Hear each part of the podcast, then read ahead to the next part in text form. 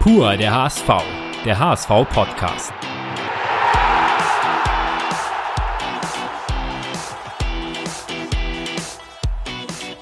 Moin und herzlich willkommen zu einer neuen Ausgabe von Pur der HSV, unseren HSV-Podcast, in dem wir Menschen rund um den Verein näher vorstellen wollen, von einer privaten Seite über die Karriere sprechen wollen.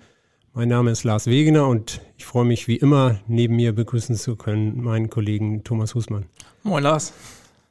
Es ist die 19. Ausgabe unseres kleinen Podcasts und wir freuen uns, einen Kölschen Jungen hier zu haben, der in den letzten Jahren auch im norddeutschen Raum heimisch geworden ist. Unsere Nummer 23 seit letztem Sommer bei uns und unser Mittelfeldmotor Jonas Meffert. Moin, danke für die Einladung. Ja, herzlich willkommen. Ich habe es in der Einleitung gesagt.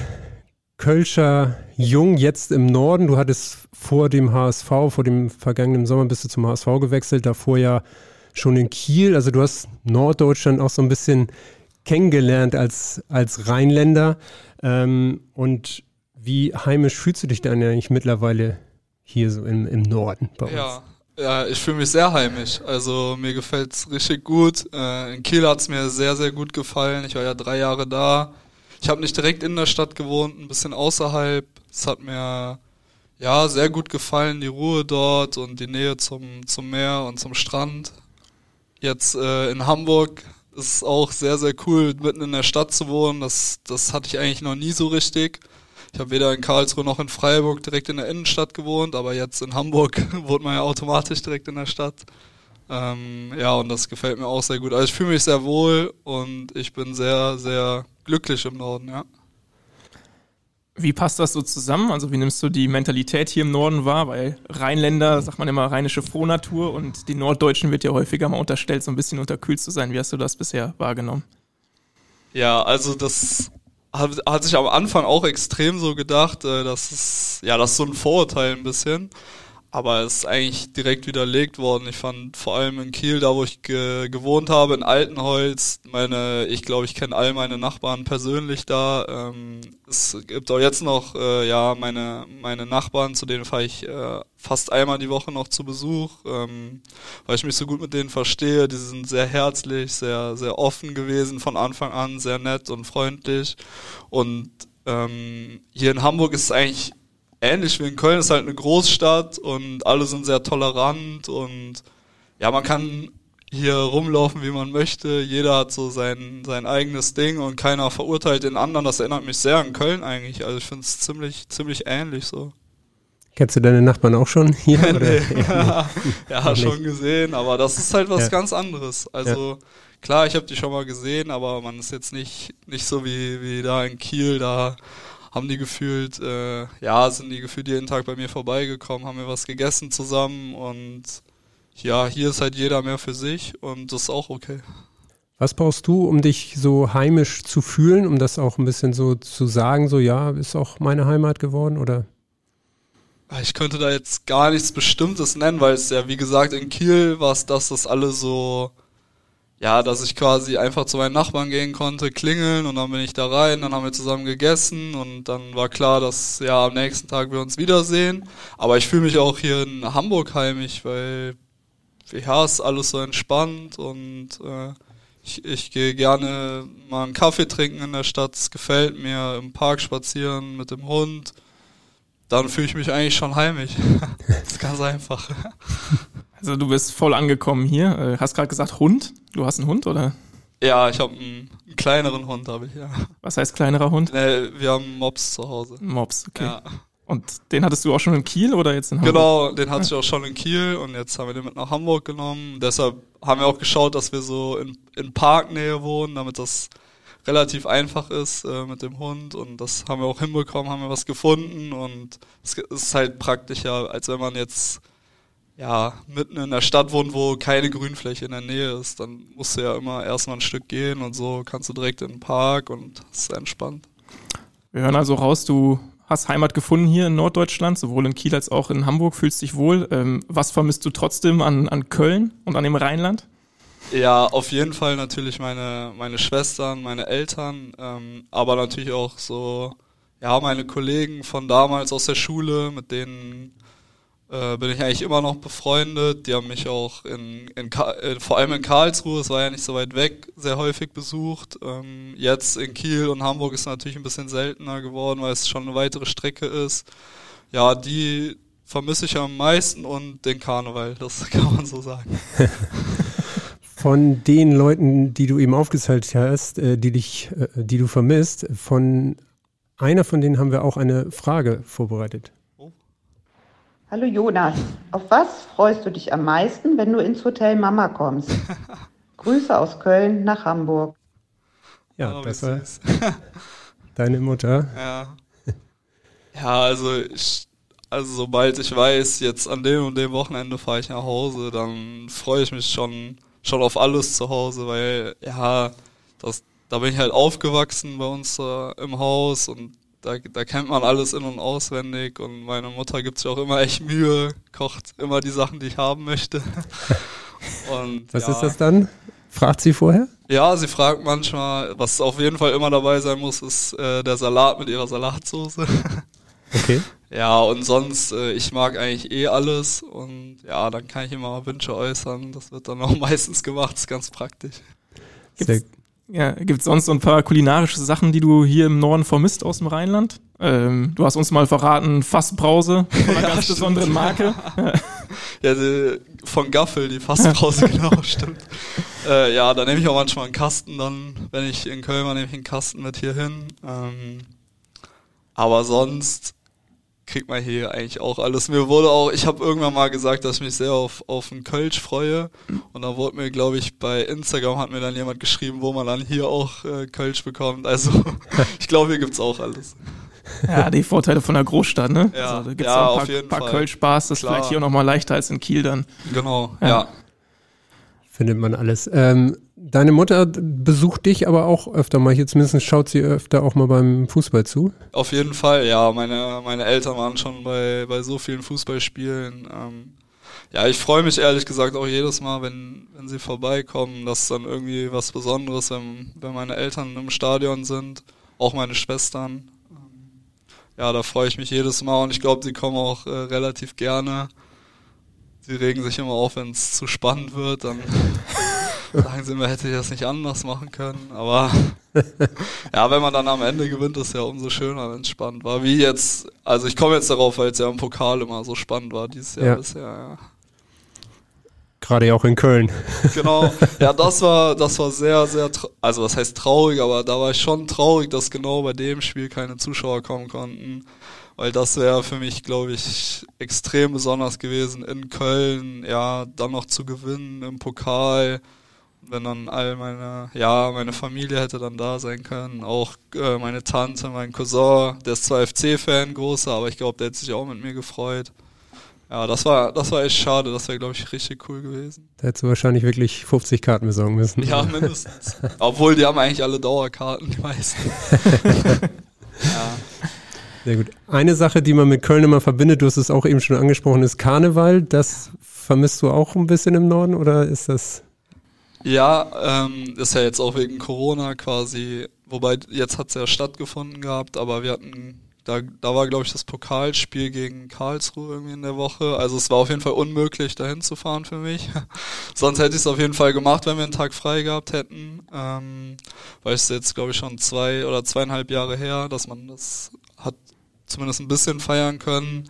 Am 11.11., äh, letzt, also letztes Jahr, in dieser Saison hier, äh, hatten wir, glaube ich, Training oder ein Freundschaftsspiel. Da war auch ein bisschen was los. War natürlich besser, dass ich nicht da war, weil die meisten Corona hatten dann danach. Ja. Ja.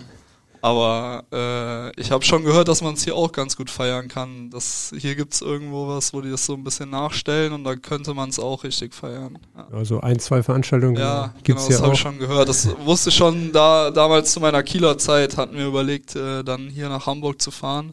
Das haben wir dann aber doch nicht gemacht. Äh, aber ich habe schon gehört, dass man es hier auch feiern kann. Ja. Okay. Aber es ist immer was gewesen in deinem Leben auch, was du versucht hast, neben Profifußball dann auch immer zu organisieren und dann mit den alten Freunden nochmal. Ja, also da muss man Zu nicht viel organisieren. Da weiß jeder, Donnerstagmorgens um 7 Uhr trifft man sich, Frühstück zusammen ähm, und dann geht's los. Und ja, ich habe das immer, also in Karlsruhe, in Freiburg, Klar, man hatte dann immer mal zu einem unterschiedlichen Tag frei, aber es geht ja von Donnerstag bis Dienstag eigentlich und da hat man dann in der Regel schon einen Tag, wo man da richtig mitfeiern kann. Ja. Wie sieht das ideale Karneval aus? Also sagen wir mal, losgelöst, Profisport ist nicht, äh, du hättest komplett frei, dann bist du auch jemand, der von Donnerstag bis Dienstag äh, durchzieht. Ja. Und mit, mit wem bist du da unterwegs? Und okay. nimm uns mal ein bisschen mit. Ja. Was sind deine super Verkleidungen? Also erstmal muss ich ja ehrlich zugeben, dass ich das, glaube ich, gar nicht mehr mithalten könnte, von Donnerstag bis Dienstag durchzufeiern. Das, äh, aber ich würde sagen, ja, also Donnerstags ist so der wichtigste Tag. Da trifft man sich dann wirklich morgens um sieben und da hat man halt Kölsch dabei und nichts anderes. Manche haben vielleicht auch noch härteren Alkohol dabei, aber man, man fängt halt schon an, an zu trinken. Und dann geht man wirklich schon so um halb zehn, zehn Uhr morgens fährt man in die Stadt, damit man da noch relativ gute Plätze bekommt. Und ja, bei uns ist das so, dass eigentlich jeder weiß, donnerstags ab 11 Uhr sind alle, die wir gut kennen, sind an dem und dem Ort. Ähm, da weiß eigentlich jeder Bescheid, wo man da hingeht und dann zieht man halt den ganzen Tag so durch die Straßen eher oder ist an der Bar, aber eher außerhalb und trinkt dann. Und die meisten sind dann auch so 16, 17 Uhr, dass sie dann wieder nach Hause gehen. Die, die, die Härteren gehen dann noch äh, feiern. In, ja, in so einen Club rein zum Beispiel. Da kommt dann auch nicht nur Karnevalsmusik, also ist jetzt nicht nur so. Und äh, ja, dann ist von Freitag bis Montag oder Dienstag sind, finden Karnevalsumzüge statt. Äh, man kennt ja den Rosenmontagszug, kennt man ja wahrscheinlich, kommt ja auch manchmal im Fernsehen. Ja, und diesen, diese Züge gibt's eigentlich in jeder Ortschaft. Also wir leben in Rösrath und Rösrath hat dann nochmal Forstbach, Hoffnungstal, und äh, Rösrad an sich hat auch einen eigenen Karnevalszug. Also ich meine, Sonntagmorgen ist immer der in Hoffnungstal, da gehen schon alle hin. Dann ist der fertig, gehen alle so schnell wie möglich nach Forsbach. Das sind so 15, 20 Minuten. Da kommt dann der nächste Karnevalszug. Dann gehen alle, dann gibt's zwei, drei Kneipen. Da gehen, gehen dann alle hin. Und ja, abends, solange man kann. Und dann äh, ist montags immer der Zug in, in Rösrad. Und mhm. da sind dann eigentlich auch wieder alle. Und ich glaube, dann nochmal abends, bis abends und dann ist vorbei. Okay. Also wer dann dienstags nochmal irgendwo hin möchte, findet da bestimmt in der näheren Umgebung was. Aber da wird es dann eher schon wieder. Günstig das aus. Ja, das da, ist kein da, da sind mehr. die Also das ja. ist nur noch für die ganz, ganz harten Karneval-Fans. Ja, aber und, so sieht das aus. Und wie sieht's mit der Verkleidung aus? Hat man da jeden Tag eine andere oder habt ihr als äh, Clique immer gemeinsam eine gewählt? Ja, das ist unterschiedlich. Also ich hatte schon, dass ich mit, mit einem Kollegen zusammen hatten wir ein Entenkostüm an, es war sehr peinlich, also komplett, komplettes Enten, Ganzkörperkostüm nennt man das. Ich weiß gar nicht, wie wir darauf gekommen sind, keine Ahnung, wahrscheinlich gab es nichts anderes mehr. ähm, aber dann, jetzt hatte ein Kollege von mir, hat mir Bilder geschickt, die hatten, die haben Peaky Blinders irgendwie viel geschaut gehabt. Und dann hatten die als ganze Gruppe so Peaky Blinder Kostüme also Hemd und sehr schick, sehr schick sah es aus und auch, die, die geben auch richtig viel Geld für aus. Also mhm. das ist schon, also du versuchst schon so cool wie möglich auszusehen oder so verkleidet wie möglich. Es geht gar nicht darum, schön oder cool zu sein, sondern einfach eine richtig geile Verkleidung okay. zu haben. Ich wollte gerade also, sagen, Ente ist jetzt nicht Ja, ja, cool. nee, das war, das war ganz, also ich weiß wirklich nicht, wie wir darauf gekommen sind, aber wir hatten, ich weiß auch in der Schule, es war auch immer cool, kam natürlich jeder verkleidet. Dann hat man zusammen, ja, wenn man älter war, sogar auch schon getrunken mit dem Lehrer. Und dann waren natürlich alle verkleidet, dann gab es immer Wettbewerbe, coolstes Kostüm, schlechtes Kostüm und dann gab es auch Preise und da hatte man so 45 Minuten zusammen und dann sind alle immer zusammen in die Aula und dann gab es Auftritte von verschiedenen Leuten, die, ja, rede ich besser auch nicht so viel drüber, da gab es auch ein paar peinliche Sachen.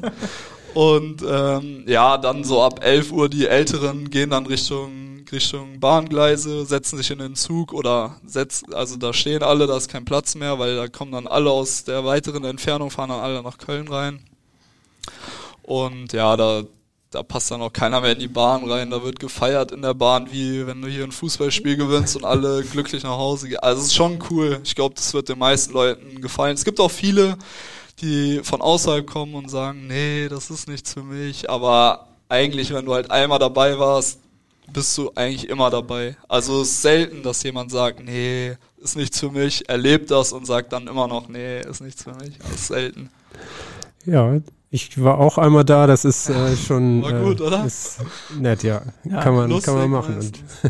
Ich habe in Köln studiert, vier Jahre, Ja, okay. Ausnahmezustand und äh, ja, man muss es mitgemacht haben. Und äh, bei mir im Dorf, ich komme aus der Nähe von Münster, Ja. äh, Emstetten ist auch Karnevalshochburg, ähm, also bin ich auch schon von klein auf damit aufgewachsen.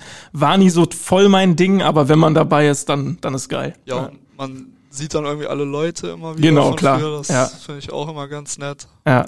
stimmt, Kommen alle Spaß. zusammen. Ja. Ja. und es sind halt alle gleich in dem Moment, ne? Es ist ein Stimmt, sehr großes genau. Zusammensein einfach. Auf jeden Fall. Ja.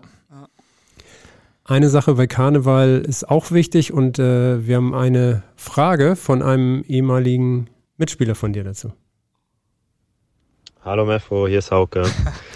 Ich hatte ja die große Ehre, jahrelang im Bus neben dir zu sitzen. Äh, und gerade wenn wir zu Spielen gefahren sind, äh, hast du immer Karnevalsmusik äh, vor dem Spiel gehört, auf dem Weg ins Stadion.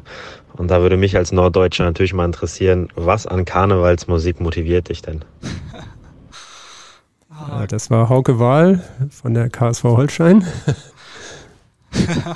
Da heimlich auf mein Handy geguckt, oder was?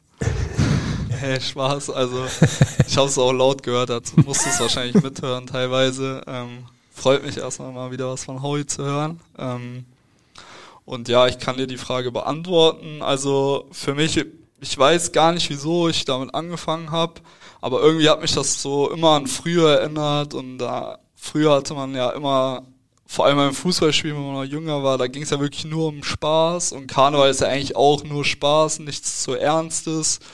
Ja, und so, so gehe ich eigentlich in die Spiele rein, dass halt ein Fußballspiel ist, was mir, also ich spiele es ja aus, weil es mir Spaß gemacht hat als Kind. Und das ist mir irgendwie wichtig, dass ich so dieses Gefühl habe, so gut drauf zu sein, Spaß zu haben. Und äh, da hilft mir auf jeden Fall Karnevalsmusik bei. Ja, Also läuft da Viva Colonia und du bist Ja. entspannt. ja genau. Also ich ist jetzt auch nicht so, dass ich es immer höre. Ich bin auch gerne mal, dass ich überhaupt keine Musik höre. Was natürlich schwierig ist, wenn die da unten die Box laut aufdrehen. Aber äh, also ich brauche jetzt allgemein, bin ich eher jemand, der jetzt nicht so unbedingt Musik braucht für, ja, um motiviert zu werden oder so. Ich bin auch so sehr motiviert immer vor den Spielen.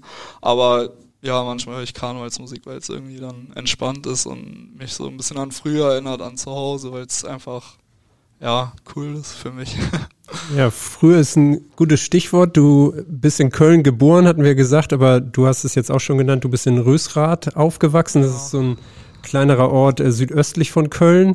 Ähm, und da eigentlich auch noch in dem kleinsten Stadtteil. Also Genau, wirklich, richtig, ja. wirklich dörflich. So, Ja, also das Einzige, was man da als Verteidigung sagen kann, ist, äh, wenn man jetzt dörflich hört, das war halt auch der Stadtteil quasi, der schon am nächsten dran war zu Köln. Und es gab da auch noch kleine Stadtteile, die dann schon mit Bauernhöfen und so war. Also das war jetzt aber deiner hieß auch Kleineiche. Ja, ne? genau. Also, okay. Der Name ist auch lustig, ja. also schon klein. Ja, ja, ja. Ich, ich weiß, also vielleicht 1000 Einwohner oder so. Aber es ist schon direkt neben Köln-Rathheumer. Da fährt man fünf, sechs Minuten mit dem Auto. Und nach Rösrath, das ist ja die Stadt dann da quasi. Die hat, glaube ich, 30.000 Einwohner. Also es ist eine Kleinstadt, aber okay. Waren es vielleicht drei, vier Minuten mit dem Fahrrad. Also es war jetzt nicht so, wenn man dann dörflich hört, dann denke ich immer so, es ist ganz alleine mit ein paar Bauernhöfen und mehr ist da nicht. So war es nicht. Okay. Ganz und gar nicht dörflich. Kurzer Exkurs nochmal. Die ersten drei Jahre hast du in Hongkong aber gelebt, weil dein, äh, Ja, erzähl mal, mein, mein Vater hat dort gearbeitet, genau. Da hast du aber keine, kaum mehr Nee, leider, leider überhaupt keine Erinnerung. Ja Hätte ich gerne, aber leider nicht. ganz gar nicht dörflich, aber Nee, so. nee. Ja, wir waren auch einmal mit der ganzen Familie, weil ich glaube, mein Vater wollte einfach uns Kindern zeigen, wo, wo ich damals, meine Schwestern sind dann in Deutschland auf die Welt gekommen. Da sind wir dann auch zurück nach Deutschland. Ähm, aber ich fand es richtig interessant und ich finde es wirklich schade, dass ich mich nicht mehr so dran erinnern kann, weil ich glaube, das wäre schon eine interessante Erinnerung. Ist schon, schon anders da, so sehr, sehr groß alles und ja, auch interessant. Könntest du dir auch vorstellen, in so einer Stadt mal zu leben? Ist ja schon dann nochmal ein anderes Extrem, ne? Also Ja. im Vergleich jetzt zu Köln oder Hamburg. Auf jeden Fall. Äh, ich, kö- ehrlich gesagt nicht so. Mhm. Nee. Ich, ich glaube, ich fände es schöner, später ein bisschen außerhalb auch von der Stadt zu wohnen. Also jetzt finde ich es echt super in Hamburg in der Stadt, dass man auch rausgehen kann und aber später hätte ich schon gern lieber ein bisschen, bisschen ruhiger. Also deshalb Hongkong schwierig. Ist auch das Extrem wahrscheinlich. Aber mhm. wir wollen einmal zurückkommen auf äh, Rösrath und die Jugendzeit. Wie hast du denn die erlebt dann so? Das war wahrscheinlich immer raus oder auch nach Köln rein und Fußball im Kopf. Genau, also ähm, ja, vor allem immer nach der Schule sind wir, bei uns gab es einen Bolzplatz, das war ganz cool. Und da kannte man natürlich auch jeden, weil ja so wenig Leute da gelebt haben, aber es war gefühlt für jeden klar, ja, wenn wir jetzt aus der Schule zurückkommen, treffen wir uns gleich auf dem Bolzplatz. Da konnte man das ja noch nicht so mit dem Handy oder so. Ähm, da waren wir auch noch sehr, sehr jung. Das war hauptsächlich so zu Grundschulzeiten, weil ich da noch in, unserem Verein da in, in Hoffnungstal Fußball gespielt habe. Äh, und da waren wir eigentlich jeden Nachmittag bis 19 Uhr. Dann haben immer die Kirchenglocken, hat man immer Leuten hören, da muss man, okay, oh. langsam nach Hause, sonst gibt's Ärger. ja, aber es war echt, also ich fand, ich hatte eine richtig schöne, entspannte und vor allem so, so ganz sorgenfreie Kindheit und ich bin auch sehr dankbar dafür. Und Bolzplatz ist, hat auch den Namen verdient gehabt. Ja, 100 Prozent. Also ich kann mir vorstellen, dass es vor 100 Jahren mal Gras war da, aber es war nur Sand und wenn, ich war jetzt am Wochenende, war ich auch nochmal da, äh, weil daneben ist auch ein Basketballplatz, kann man auch Basketball spielen.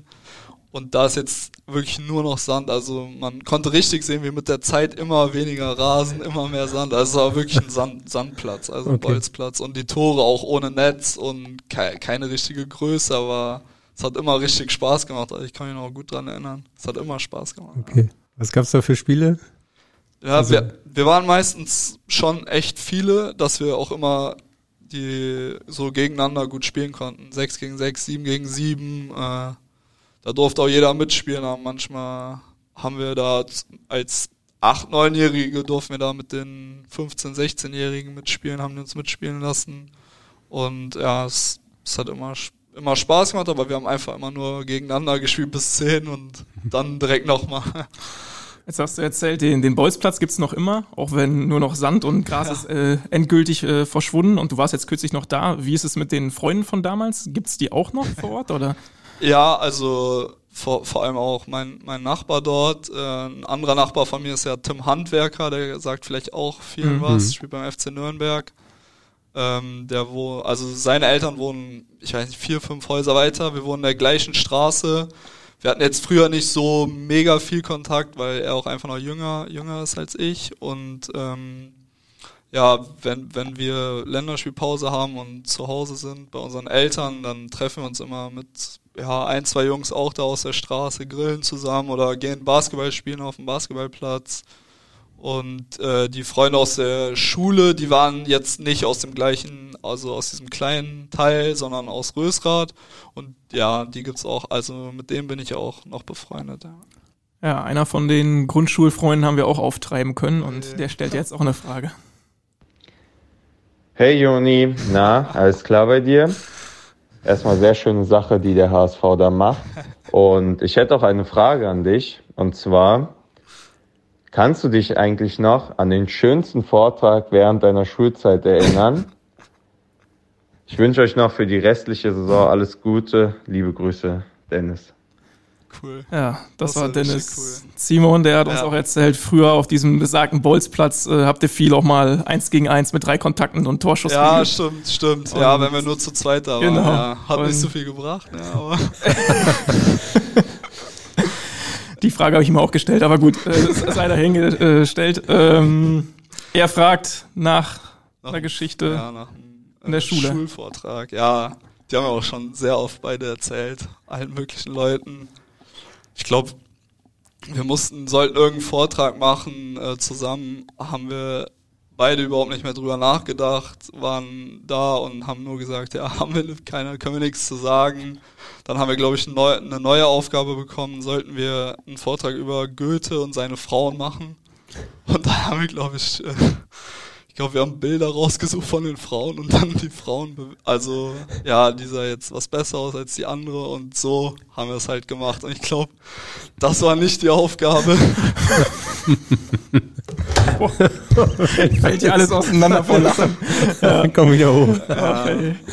Also es, ja, es, es war schon echt eine richtig coole Zeit früher. Also ich bin auch, ich bin auch gerne in die Schule gegangen. Also das war immer lustig, wir hatten immer viel Spaß, vor allem im Dennis. Es war, ich, Musikunterricht kann ich mich jetzt gerade noch so dran erinnern, hat der Lehrer gesagt, bleibt doch einfach bitte zu Hause, bevor ihr hier die ganze Zeit rum.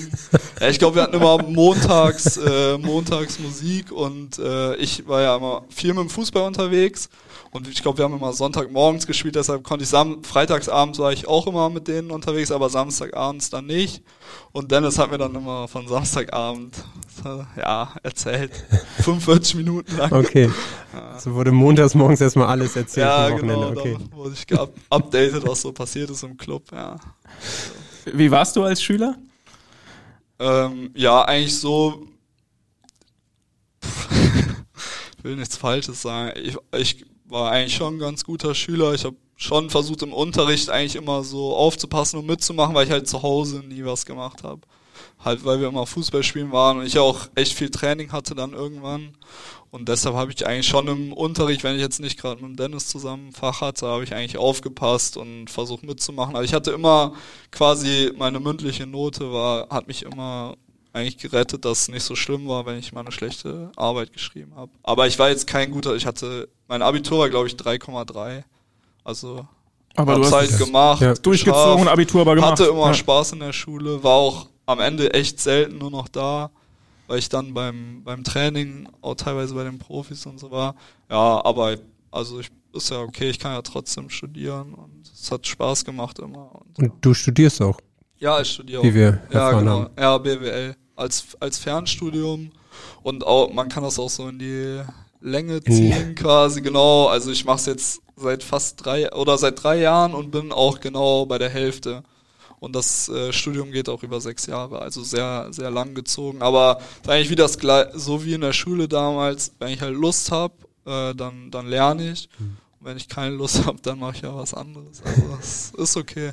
Okay, aber ist dir wichtig, auch da noch irgendwie einen Blick drüber hinaus und äh, für nach der Karriere ja, es, an was zu arbeiten? Ja, es ging mir gar nicht so um nach die Karriere, sondern einfach, ja, dass ich teilweise manchmal ein bisschen Langeweile hatte und mir gedacht habe, hm, was kann ich denn jetzt so machen? Und ich finde es, ich studiere BWL und jetzt die ersten Fächer, die ich immer so hatte, waren eigentlich relativ interessant. Jetzt habe ich gerade Steuerlehre, das macht mir gar keinen Spaß. Okay. Nur auswendig lernen. Aber ja, weil es einfach, weil es mich einfach auch ein bisschen interessiert hat und weil ich ja eh gesehen habe, dass ich viel Zeit habe und ja, ich finde es auch ganz gut. Ja, mögliches äh, zweites Standbein, wobei dein erstes Jahr Profifußball ist und da verdient man ja auch ganz ordentliches Geld. Ähm, kommen wir darauf zu sprechen. Wo ist eigentlich der Anfang vom Fußball? Also wie bist du zum Fußball gekommen? Ja, genau. Also das hat angefangen, dass ich, äh, mein Vater hat früher Basketball gespielt und wir hatten auch einen Korb zu Hause und wir hatten auch mehr Basketbälle als Fußbälle. Aber äh, wie gesagt, bei uns war ja dieser Bolzplatz, der war auch direkt neben dem Kindergarten und ja, manchmal durften wir dann alle als kleine Kinder auf dem Bolzplatz und das hat immer Spaß gemacht. Und äh, meine Nachbarn, äh, die ein bisschen älter waren als ich, die haben auch immer da Fußball gespielt, haben mich immer mitgenommen. Und da hat irgendwann ein Vater im Kindergarten, äh, hat gesagt, komm, ich nehme mich mal mit zum Fußball. Und ja, der hat mich dann mit nach Hoffnungstal genommen und deshalb habe ich eigentlich angefangen, weil, weil er mich quasi so ein bisschen, ja, was heißt gezwungen? Also ich hatte, ich habe mich gar nicht so richtig getraut, weil ich ja noch so, also klar, die waren alle so klein wie ich, aber ähm, ich weiß nicht, es war ja dann wieder was Neues und davor hat man ja eher mal ein bisschen Respekt und der hat mich dann einfach mitgenommen und ja, ist eigentlich ganz cool, weil äh, er war jetzt auch zum Beispiel gegen, gegen Nürnberg im, im Stadion, der, der wohnt jetzt in Nürnberg, der mich damals mitgenommen hatte. Und der hatte mir damals, hatte er auch immer Karten für Bayer Leverkusen, hat er mich immer mit ins Stadion, also sein Sohn ist auch so alt wie ich. Und er hatte uns beide immer mit ins Stadion genommen. Und das war eigentlich so ein bisschen der Grund, warum ich so richtig Fußball gespielt habe und warum ich es auch so cool fand, war halt hauptsächlich, weil wir da in Leverkusen in der Bayer Arena im, im Stadion waren, weil ich es so toll fand. Da, wenn man die Treppen hochgegangen ist und dann kann man auf den Platz gucken und das war irgendwie so, das fand ich richtig cool und deshalb hatte ich richtig Lust, Fußball zu spielen. Ja. Und wäre Basketball auch eine Option gewesen, so ein bisschen? Äh, wir haben auch mit deinem Vater gesprochen, der ist äh, auch wirklich Basketball. Ja, Fanatiker. Fanatiker. Ja, genau. ja, ich, ich habe auch Basketball, also ich war auch in einer Basketballmannschaft. Äh, ich kann mich aber leider nur irgendwie an negative Dinge erinnern, dass, dass sie alle viel größer waren als ich. Ich glaube, ich habe bei Älteren da mitgespielt. Okay. Es gab vielleicht noch in meinem Alter irgendwie noch keine Mannschaft damals. Ähm, da war ich ja erst so sechs Jahre oder so, also echt noch jung. Und da haben wir immer gegen, die waren viel größer und da haben wir immer verloren. Und ich kann mich an irgendeine ein Spiel erinnern, wo es mal einen Sprungball, Sprungball gab zwischen mir und einem viel größeren, wo alle gelacht haben.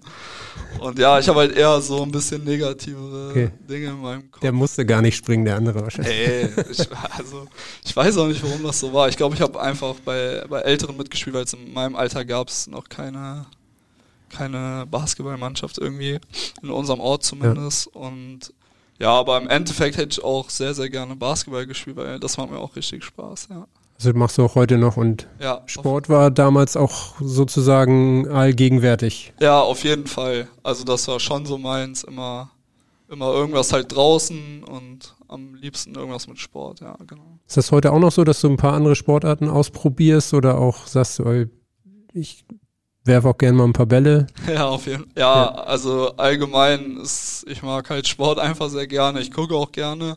Und ja, so Körbe werfen mache ich schon vor allem auch in, in Kölner mit den Kollegen und so häufiger. Aber jetzt hier bei mir in der Nähe ist auch ein Platz, wo man draußen auf Körbe werfen kann, mache ich auch ab und zu. Das macht, das macht mir schon Spaß. Und ja, allgemein Sport ist, ein, also ich mag Sport schon sehr gerne. Was sind das noch so für, für Sportarten? Also ich gucke gerne Biathlon und Football. Mhm. Und spielen ist dann eher halt so Basketball oder ähm, Tennis zum Beispiel. Das macht mir Spaß okay. zu spielen. Aber jetzt gucken ist schon auf jeden Fall. Biathlon. Ja, okay. Biathlon. Das sticht ein bisschen raus. Was hat das für einen Hintergrund? also ich kann es jetzt auch nicht erklären, warum, aber es hat einfach früher damals so angefangen, dass ich halt ge geschaut habe und die Deutschen waren immer sehr erfolgreich. Ähm, und ja, irgendwann hat man so, ja, kannte man auch jeden und dann hat man immer weiter geguckt und dann kennt man jetzt wieder die, die jungen sind und ich finde, wenn man, wenn man es halt so häufiger guckt und die Entwicklung so mitbekommt, dann fiebert man auch mehr mit den Personen mit. Und ja. Mit wem hast du da mitgefiebert? Ja, bei mir war es jetzt äh, Martin Foucault, der hat jetzt leider aufgehört vor zwei Jahren, ja. glaube ich. Ähm, okay, aber ja, also wenn, wenn mich jetzt auch jemand fragen würde, wer so meine Vorbilder sind, dann würde ich ihn auf jeden Fall sofort nennen, okay. weil ja, es mich immer so beeindruckt hat, dass er immer der Beste war und trotzdem immer weitergemacht hat und äh, okay.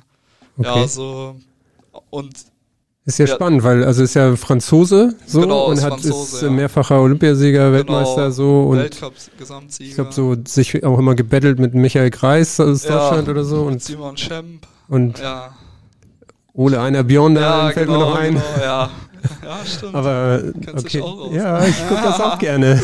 Ja? ja, ja, total Wieso gerne. guckst du das gerne? Kannst du sagen, ich, ich muss auch sagen, ich glaube auch früher Winterspiele komplett mit meinem Vater irgendwie geguckt im Fernsehen und dann hat das mich fasziniert irgendwie, weil das so eine Mischung war aus, aus zwei Sachen. Also ich auch so Springen und Laufen, also nordische Kombination habe ich auch irgendwie gerne Stimmt, geguckt. So. Ich, ja.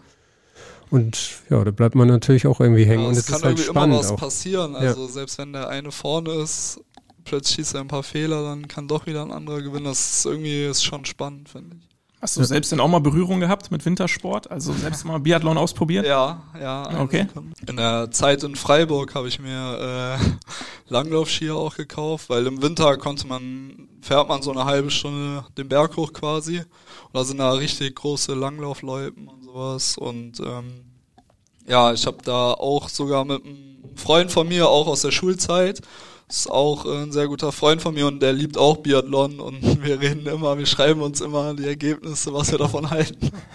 Ja, und der war bei mir zu Besuch und dann sind wir da zu so einem, da ist ein richtiges Biathlon-Stadion und da konnte man da so, ja, wie einen Kurs buchen wir hatten ja unsere Skier, dann fährt, dann ist aber extra ein Trainer, der einem so erklärt, wie man das mit dem Schießen macht. Dann darf man auch schießen, dann darf man eine Runde fahren und auch schießen. Es war echt sehr interessant. Also es war echt cool und das ist auch richtig schwierig. Das haben wir direkt gemerkt. Also ich meckere nie, seitdem nie mehr mit irgendjemandem, wenn er einen Fehler schießt. Okay. Echt, das ist echt sau schwierig. Aber spannend, dass man das machen kann. Müssen wir uns ja, doch mal drüber unterhalten. Cool. Ja, ja. Das hat auch richtig Spaß gemacht. Das ja. cool, ja. Ich muss einmal nochmal nachhaken, äh, Biathlon-Experten ihr beiden. Bei mir ist es der Basketball. Äh, für wen schlägt da dein Herz? Welcher Spieler, welche Mannschaft? Ja, also früher mit meinem Vater waren wir immer bei Cologne 99ers hießen die früher, mhm. sagt es noch Ja, klar. Ja. Heute Rheinstars Köln. Ja, ja. und früher und waren die auch Saturn richtig, Köln. Ja, ja. genau, Saturn Köln, aber da war, da war ich eigentlich noch nicht mit meinem Vater. Da Köln 99ers, das habe ich so am meisten in Erinnerung. Da waren die auch sehr erfolgreich. Mhm. Ich glaube auch deutscher Meister geworden. Ähm, aber jetzt gucke ich schon vermehrt äh, ja NBA und ja muss ich jetzt zugeben, dass ich schon Erfolgsfan bin und äh, am liebsten eigentlich äh, Golden State Warriors schaue. Und ja, Steph Curry. Steph Curry finde ich cool und Kevin Durant. Ja. Okay, ja. Die Super Warriors damals. Ja, genau. Okay. Da, da habe ich auch angefangen, wieder mhm. mehr NBA zu schauen und sowas. Und weil die da eigentlich den schönsten Basketball gespielt haben, äh, ist das so mein favorisiertes Team. Da schaust du dann vor allem aber Real Life oder Highlights ja. oder bist du auch jemand, der mal nachts sogar für die Finals äh, sich den Wecker ja, stellt? Ja, bei, gut bei den Finals dann dann schon, aber auch nur wenn also die Finals sind ja meistens, wenn wir frei haben, da mhm. bin ich ja bei meiner Familie und mit meinem Nachbarn zusammen haben wir da schon paar Spiele, paar Spiele geguckt nachts. Aber jetzt alleine zu Hause würde ich es eher nicht machen und guck dann Real Life. Da kann man auch die Timeout skippen. Und ja, das, das ist gut. Freiwürfe schnell 50 ja, Vorspulen. Ja, der Klassiker. Ja, das ist Wahnsinn, wie lange die fünf Freiwurf. Ja. Gut, Biathlon abgehakt, Basketball ja. abgehakt, äh, American Football ja. viel eben noch. Ja, genau. Ähm, das gucke ich eigentlich auch erst so seit fünf, sechs Jahren, würde ich sagen. Also auch noch nicht so lange. Aber das macht mir schon richtig, also ich höre auch manchmal den Podcast Football Bromance. Mhm. Äh, da finde ich, erklären die auch so einige, seitdem verstehe ich auch ein bisschen was. Das ist ja schon eher ein komplizierterer Sport. Ähm, ja, und das bin ich ein absoluter Aaron Rodgers Fan. Mhm. Ich habe jetzt richtig gehofft, dass er bei Green Bay seinen Vertrag verlängert, weil sonst, äh, ja, ich bin halt auch für Green Bay, aber eigentlich ja wegen Aaron Rodgers. Ist ja ein bisschen kompliziert geworden dann. Hat aber gemacht. Ja, hat verlängert, ja. genau. Bleibt bei den Packers. Ja, ich glaube, die spielen jetzt auch in London. Also jetzt nächstes, ja. dieses mhm. Jahr, aber nächste Saison. Ah, ich habe schon geguckt, die Tickets sind nicht ganz so günstig. Aber das wäre schon so, habe ich auch schon, schon zu meiner äh, Freundin gesagt, dass es so ein bisschen ein Traum von mir ist, vielleicht einmal Aaron Rodgers live spielen zu sehen, noch egal ob jetzt in London oder, oder in, in den USA. Hm. Ja. Also durch und durch sportverrückt gibt es eine Sportart, wo du sagst, die mag ich gar nicht gucken oder auch spielen? Also da müsste ich jetzt wahrscheinlich was länger überlegen. Ich, also ich mag Sport einfach sehr ja, gerne. So alles. Mir wird bestimmt noch was einfallen, aber jetzt mhm. auf die Schnelle gerade nicht. Ja, kommen wir zu dem Sport, den du hier ja. auch im HSV machst, äh, Fußball. Ähm, du hast äh, ja gesagt, es ging bei Hoffnungstal los. Ähm, dann wurde es aber ja auch äh, ernster und äh, dazu ähm, stellt auch einer aus der Zeit mal eine Frage. Hallo Jonas, hier spricht Burak aus der alten Heimat. Ähm, ich habe gehört, du bist zu Gast beim HSV Podcast und ich habe die Gelegenheit bekommen, eine Frage zu stellen. Erstmal hoffe ich, dass es dir gut geht. Und zwar würde mich interessieren, wir haben damals 2005 bei deinem Wechsel von Hoffnungstal zu uns in die Jugend von Bayer Leverkusen einige Gespräche mit dir und deinen Eltern führen dürfen, um dich von einem Wechsel zu überzeugen. Im Nachgang würde mich interessieren, falls du dich erinnerst, was die ausschlaggebenden Gründe waren, damals das beschauliche Hoffnungstal gegen Bayer Leverkusen einzutauschen. Ich wünsche dir alles Gute, liebe Grüße, bis bald. ja. Cool. Oh. Burak Yildirim, jetzt Mannschaftsarzt, auch bei genau. Bayer Leverkusen ja. und dein erster Trainer, genau. Jugendtrainer bei ja. Bayer Leverkusen. Ja, ist echt so ein super Typ, äh, Burak. Ich mag ihn richtig, richtig gerne. Ich bin auch froh, dass, dass, äh, ja, dass ich mit meinen Verletzungen immer zu ihm kommen kann. Da fühle ich mich immer äh, sehr gut beraten bei ihm. ich mag ihn wirklich sehr, sehr gerne. Und äh, die Frage, ich glaube, da früher, da, ich weiß nicht, wie alt ich da war, zehn oder elf wahrscheinlich, ähm, da war, glaube ich, eher das Problem, dass ich ein bisschen Angst hatte, nach Leverkusen zu gehen. Also ich wollte halt lieber mit meinen Freunden zu Hause, Fußball spielen. Äh, ich glaube, da war eher das Problem, dass mein Vater mich quasi, ja, mein Vater hat mich schon überredet, äh, kann man im Endeffekt sagen, aber ich bin extrem, extrem froh, dass er das gemacht hat. Aber das, also für mich war, ich war Leverkusen-Fan, also ich wüsste nicht, was da sonst der Grund gewesen sein sollte, weil für mich eigentlich das Größte damals auf der Welt war, für Bayer hm. Leverkusen spielen zu dürfen. Ähm, aber ich kann mich noch gut daran erinnern, dass ich da mal äh, ja, als dann irgendwie dann so quasi offiziell war, äh, dass ich dann zu meinem Vater gesagt habe, nee, ich mach das doch nicht, ich, ich gehe nie wieder raus, ich bleib zu Hause, also richtig übertrieben. Und ja, mein, mein Vater, der kannte mich ja schon und wusste, dass, dass ich ja manch, dass es für mich schwierig war, so meine Komfortzone zu verlassen. Das ist vielleicht mhm. heute auch noch ein bisschen mein Problem. Ähm, und der hat mich dann, dann überredet zum Glück, ja. Weil er auch einfach das Potenzial gesehen hat. Oder, also, ich weiß nicht, ja. aber er kennt sich ja besser mit Basketball aus. Er sagt auch immer, also ich habe ja keine Ahnung vom Fußball, aber hättest du nicht das und das vielleicht machen können? Äh, deshalb weiß ich nicht, ob er das Potenzial okay, gesehen aber er kannte hat, dich auf jeden Fall gut, dass ja, du genau, einen der Schubs kannte mich so einfach gut. Ja. Einfach wusste, dass du da auch Spaß haben wirst, ja, wenn du einfach genau. nur ein bisschen. Ja. Also er wusste schon, dass ich sehr gerne Fußball spiele, ja. dass ich Leverkusen, ich war absoluter Leverkusen-Fan früher. Und äh, das wäre ja dann irgendwie komisch, wenn man dann nicht dahin gehen will. Das, das muss ja dann irgendwie, ja, der wusste, dass es halt daran lag, dass ja. ich mich nicht richtig getraut habe. Ja. ja.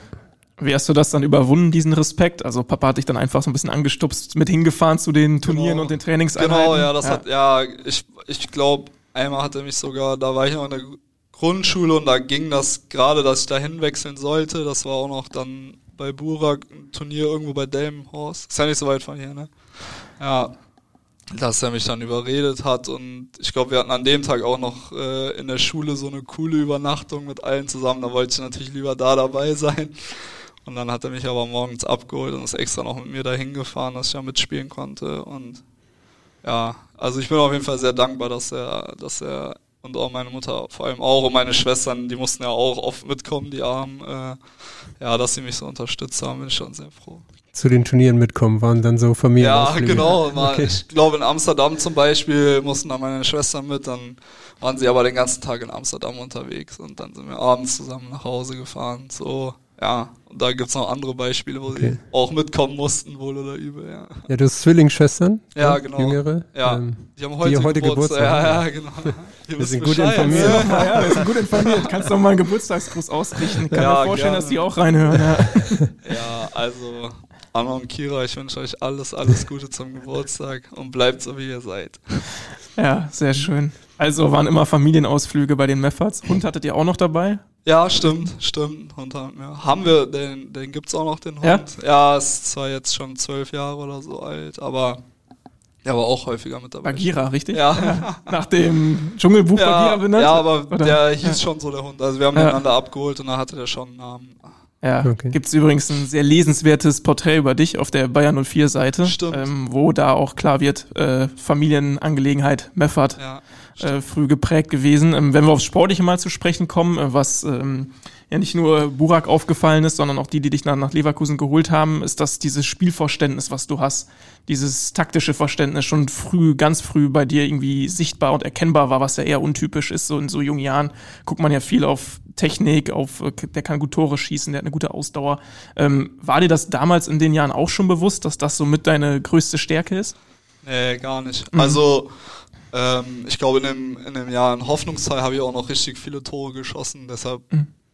War ich mir wahrscheinlich da auch sicher, weil ich so viele Tore schieße, gehe ich jetzt da nach Leverkusen. Ähm, und nee, ich hätte, hätte mich damals jemand gefragt, was meine Stärke ist, hätte ich wahrscheinlich gesagt, ja, ich kann gut Tore schießen. Und ja, ich war auch eigentlich immer damals auch so langsamer als meine Gegner und sowas, aber ich wäre jetzt nicht darauf gekommen, dass, dass, dass ich so, ja, dass für mich alles so leicht fällt, weil mein Spielverständnis so gut ist und sowas. Darauf wäre ich, glaube ich, gar nicht gekommen. Ne. Eher, mhm. dass ich, ja, ganz gut, halt ehrgeizig und ja, ganz gut Tore schießen. Aber warum das jetzt so war, hätte ich gar nicht erklären können. Also hattest du eher das intu intuitiv so in dir und ja, ich glaube schon. Also ja. ich hatte meine Mannschaft auch echt gut, also wir hatten echt eine gute Mannschaft mit vielen guten Spielern schon da bei Hoffnungstal. Also wir wurden, äh, das ist wie Schleswig-Holstein-Pokal, gibt's auch einen Mittelrhein-Pokal. Und da haben wir den Mittelrhein-Pokal gewonnen. Also ist ja schon dann relativ gut für so einen kleinen Verein. Also ich hatte richtig, der eine war viel schneller als ich, der andere konnte viel besser Kopfball als ich, der, der andere konnte viel, viel besser schießen als ich. Also ich konnte eigentlich nichts am besten. Deshalb, ich glaube, mit mir zusammen ist auch noch ein oder zwei andere sind auch zu der gleichen Zeit nach Leverkusen gegangen. Ein oder zwei haben beim FC Köln Probetraining gehabt. Also wir hatten auch eh eine gute Mannschaft.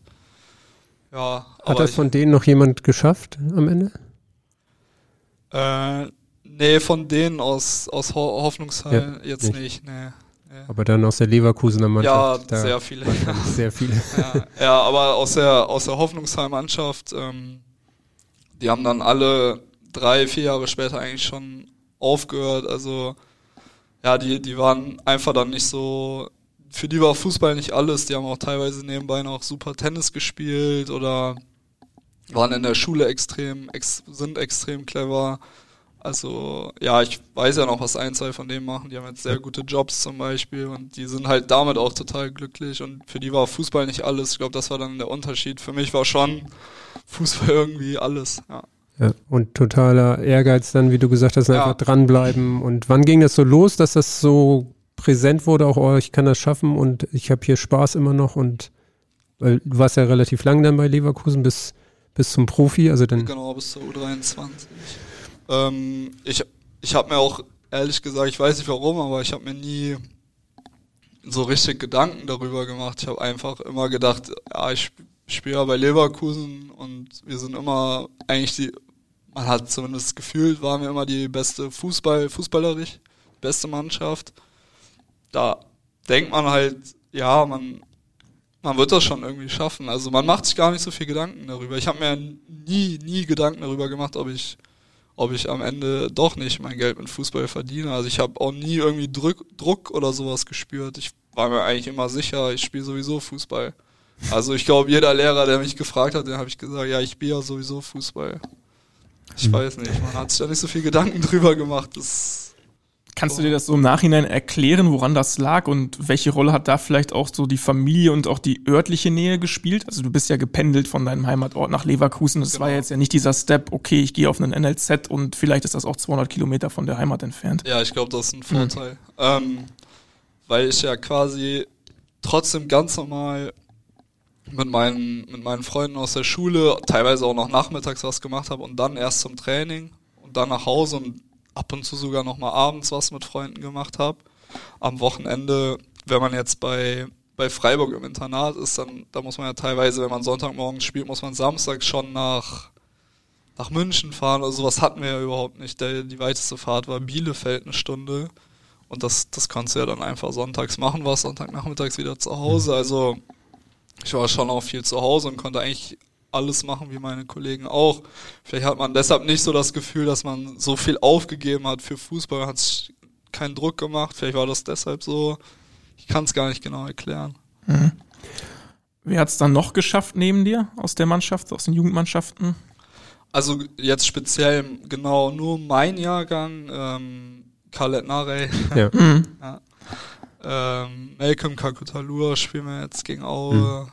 Ähm, Lead Paccarada, mhm. Kapitän bei Pauli meistens. Ja, mit, mit dem habe ich auch noch relativ viel Kontakt. Wir machen auch manchmal was zusammen. Ähm, Dominik Horst, eigentlich der, der die meisten Bundesligaspiele jetzt hat.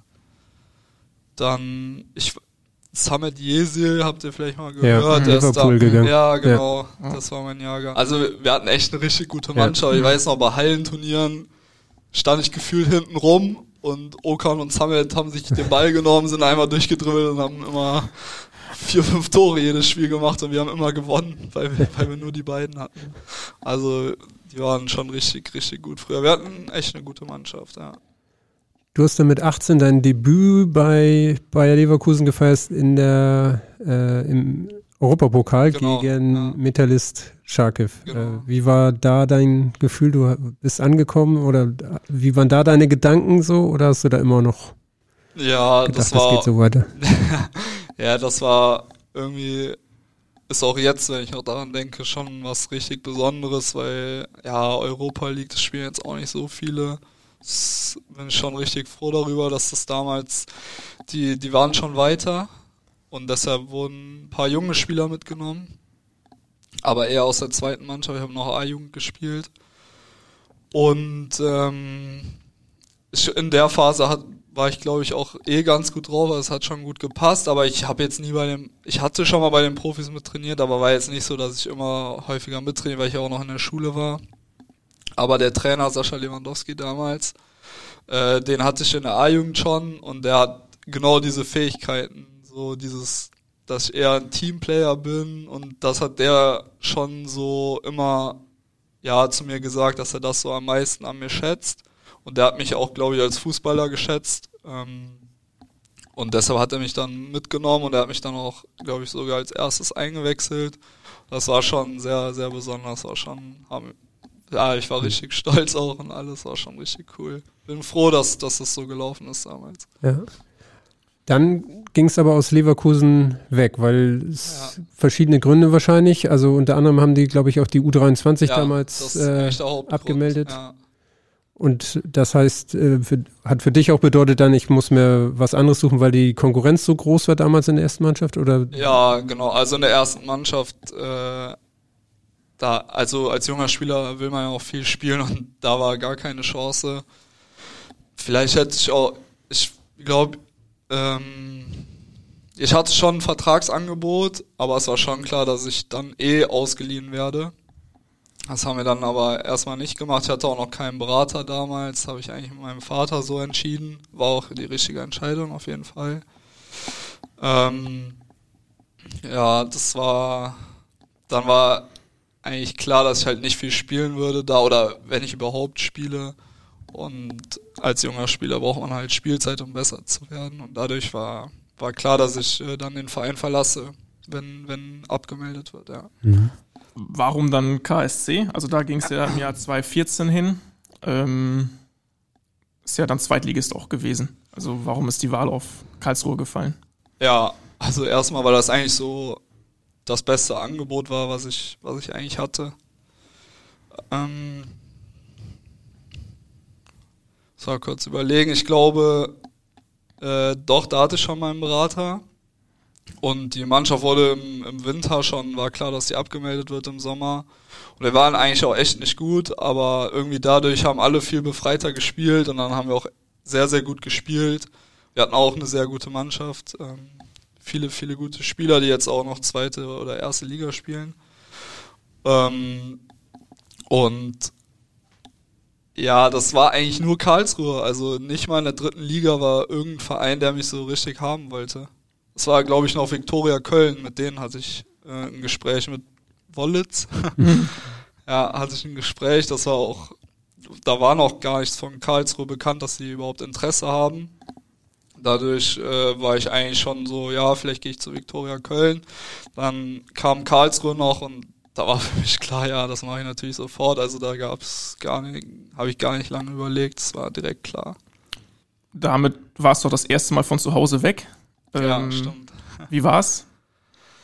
Ja, besser als ich vorher gedacht hätte. Mhm. Ja, es hat eigentlich alles ganz gut funktioniert. Ich hatte aber auch Glück, dass äh, Philipp Max ist zur gleichen Zeit äh, nach Karlsruhe gegangen. Und wir haben, wir haben jetzt nicht zusammen gewohnt, aber wir haben alles zusammen gemacht. Und er war die meiste Zeit bei mir und so konnten wir uns immer gegenseitig helfen. Was außerdem hat meine, meine Oma und mein Opa in Heidelberg gelebt und mein, mein äh, Onkel, meine Tante, mein Cousin leben in Leimen. Und da konnte ich auch ein, ein oder zweimal die Woche war ich bei denen. Meine Oma hat meine Wäsche gewaschen und so. ja, Mittagessen bei der Oma war immer gut, Abendessen dann bei meiner Tante und ja, wenn es in, in Karlsruhe habe ich dann meistens mit, mit Philipp waren wir essen oder haben auch gekocht. Es hat aber bodenlos geschmeckt meistens. Also. Ja, es, war, es war echt eine richtig, richtig coole Zeit viel besser, als ich im ersten Moment gedacht hatte, aber es war echt super. Ja, nahtloser Übergang, weil Familie noch in der Nähe in Heidelberg. Ja, zum, also es war ein Glück, dass Karlsruhe war. Es waren ja auch zwei super Jahre da und die Mannschaft war, die hat mich echt so super aufgenommen. Ähm, wie gesagt, mit Philipp Max, dann hatten wir noch einen Jugendspieler, der auch zu der Zeit hochkam, mit dem ich jetzt noch sehr gut befreundet bin. Ähm, ja, es, es, war sogar noch ein Spieler aus meiner Leverkusen-Zeit, äh, der auch in Karlsruhe, der war schon ein Jahr vorher in Karlsruhe. Dadurch hatte ich auch direkt äh, ja, Kontaktpersonen. Das war natürlich dann einfacher für mich und es war ja echt eine schöne Zeit. Schöne Zeit in Karlsruhe, Saison 2014, 15, Relegation. Dein Name, der HSV, ähm, liegt auf der Hand, müssen wir einmal drüber sprechen, aber die Frage, die entscheidende, die stellt der von dir angesprochene. Oh.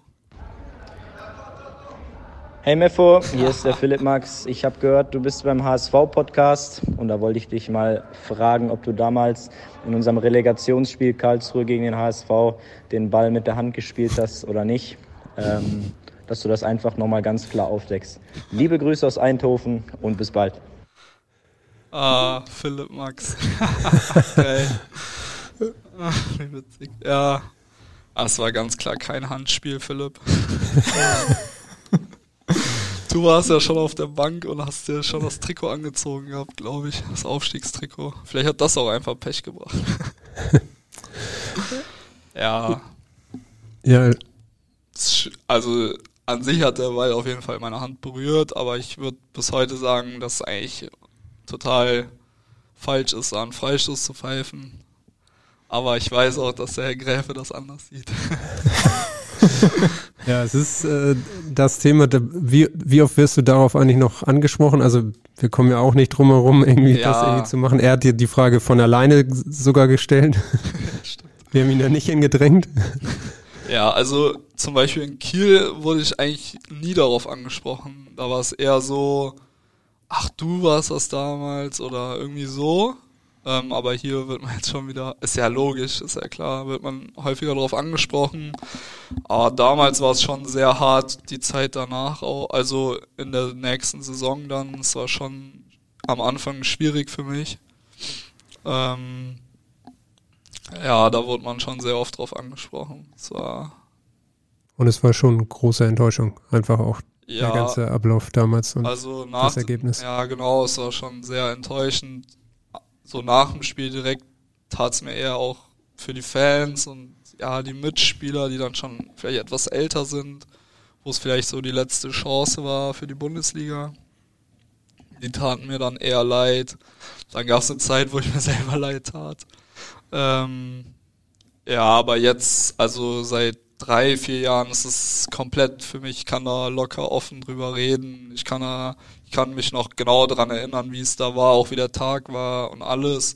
Aber es ist überhaupt kein Problem mehr für mich. Es sollte halt einfach so sein. Das ist ja manchmal so. Aber wie bist du damals damit umgegangen? Also das klingt da jetzt ein bisschen an, wenn du sagst, so, das hat mich sogar noch bis zur nächsten Saison begleitet. Das war schwierig, die Tage danach. Ja, es war. Schlaflose Nacht wahrscheinlich. ja, die Nacht war schlaflos, aber aus einem ah. anderen Grund. okay. Ja, aber es war, weiß nicht, wie viele Freunde, es waren viele Freunde von mir da, natürlich meine Familie, meine Schwestern. Ähm, wir sind dann abends noch, äh, hatten wir mit der Mannschaft noch uns mal kurz getroffen mit den Familien. Das war schon sehr düster, sehr schlechte Stimmung. Aber dann sind wir noch feiern gegangen und da hat man dann irgendwie gar nicht mehr drüber nachgedacht, halt an, in dem Moment.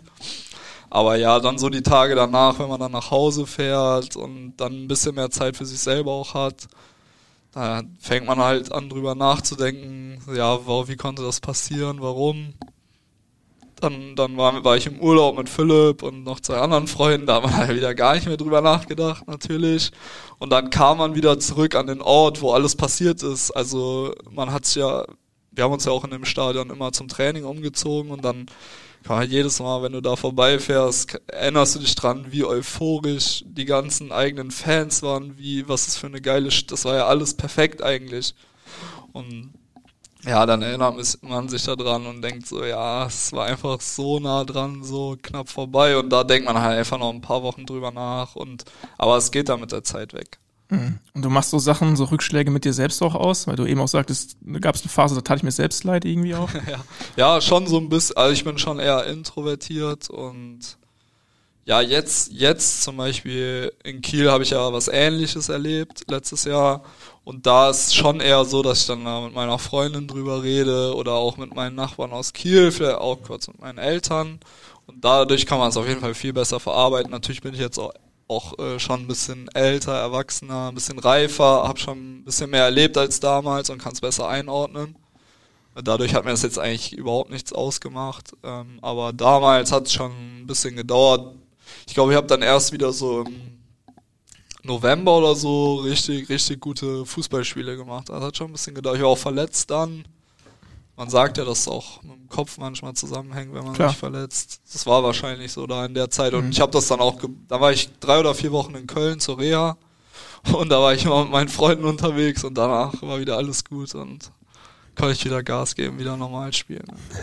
Heute kannst du drüber lachen über diese Situation ja. oder zumindest be befreiter drüber sprechen. Ähm, wir haben es auch gemerkt bei Philipp Max, es ist noch so ein kleiner Running Gag vielleicht sogar geworden. ähm, du hast dich sehr gefreut, dass er sich, äh, glaube ich, gemeldet hat hier. Ähm, beschreib da mal euer, euer Verhältnis. Du bist ja auch eben direkt auf ihn zu sprechen gekommen. Ähm. Ja, wie genau, wir, wir sind halt quasi gleichzeitig von zu Hause ausgezogen, waren beide auf uns alleine gestellt und deshalb haben wir uns ja gegenseitig so einen Halt gegeben. Und für mich, und ich glaube für Philipp ist es auch so, äh, haben wir einfach schon dadurch so eine besondere, Be ja, ist eine besondere Beziehung, die wir miteinander haben. Wir waren auch zum Beispiel mit unseren Eltern zusammen im Urlaub. Ähm, wir sehen uns jetzt leider nicht mehr so häufig, auch durch Corona. Aber ähm, ja, der ist auch einfach ein geiler Typ, Philipp. Ich ich bin richtig gut. Äh, ich mag ihn sehr, sehr gerne. Meine ganze Familie mag ihn sehr gerne. Ähm, und ja, ich, ich freue mich jetzt. Äh, er feiert jetzt seine Hochzeit und sein Junggesellenabschied ist am, da, wo auch das Pokalfinale sein könnte. Müssen wir mal schauen, wie wir das dann so machen. Lieber Pokalfinale. Ja. ja, er hat schon gesagt, keine Sorge, dann, dann feiern wir halt in Berlin, hat er schon gesagt, aber. Oder so, ja, ja, zusammenlegen, so. ist doch klasse.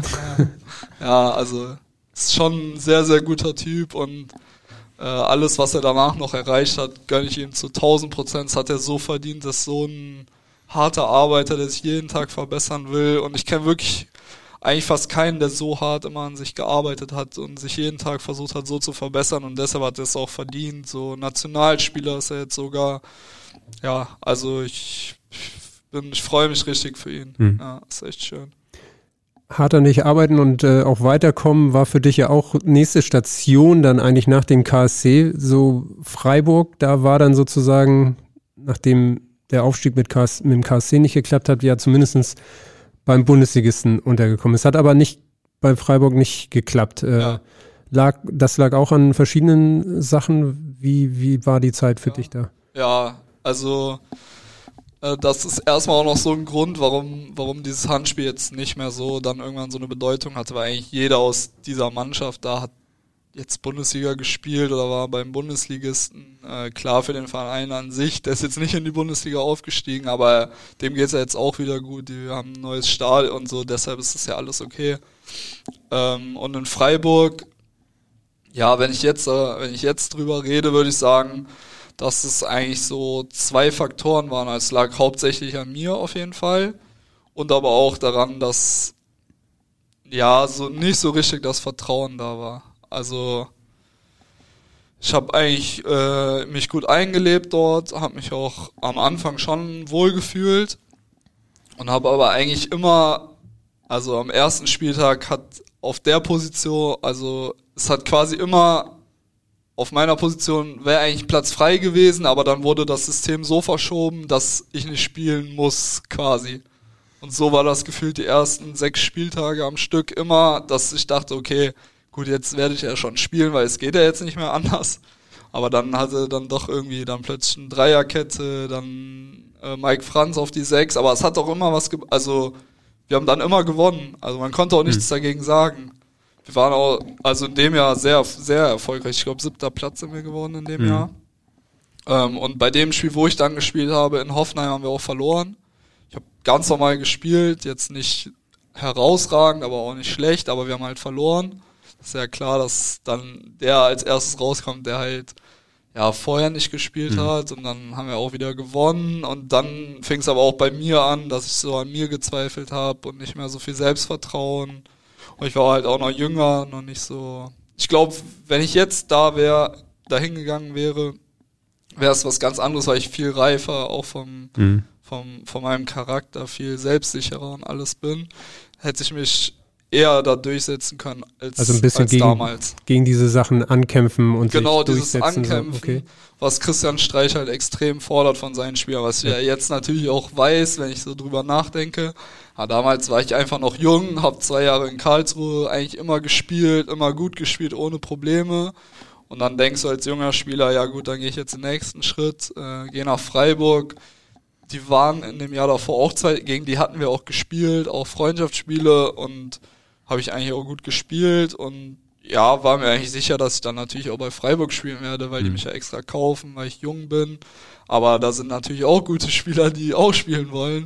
Und das war bei mir so ein bisschen, vielleicht habe ich es nicht so, so angenommen, wie man es hätte annehmen müssen. Also war es auf jeden Fall auch meine Schuld. Klingt aber so ein bisschen so nach einer super wichtigen Erfahrung, einfach weil alles läuft so ein bisschen, man hat auch immer Vertrauen, Familie, man ist auch zu Hause, man geht nach Karlsruhe, das ist auch super, hast du ja eindrucksvoll beschrieben und dann kommen halt so, oh, irgendwie ruckelt das hier und dann quasi. genau und dann ja. aber das hat dich stärker gemacht oder äh, die, ja, du sagst also, ja selber, du würdest jetzt anders damit umgehen? Ja, 100 Prozent. Also ich glaube, die Zeit war die wichtigste in meiner Karriere die in Karlsruhe da das erste Jahr, das war wunderschön und es hat auch richtig Spaß gemacht und das zweite Jahr war auch, hat auch Spaß gemacht, aber was mich so am meisten weitergebracht hat, waren die zwei Jahre in Freiburg.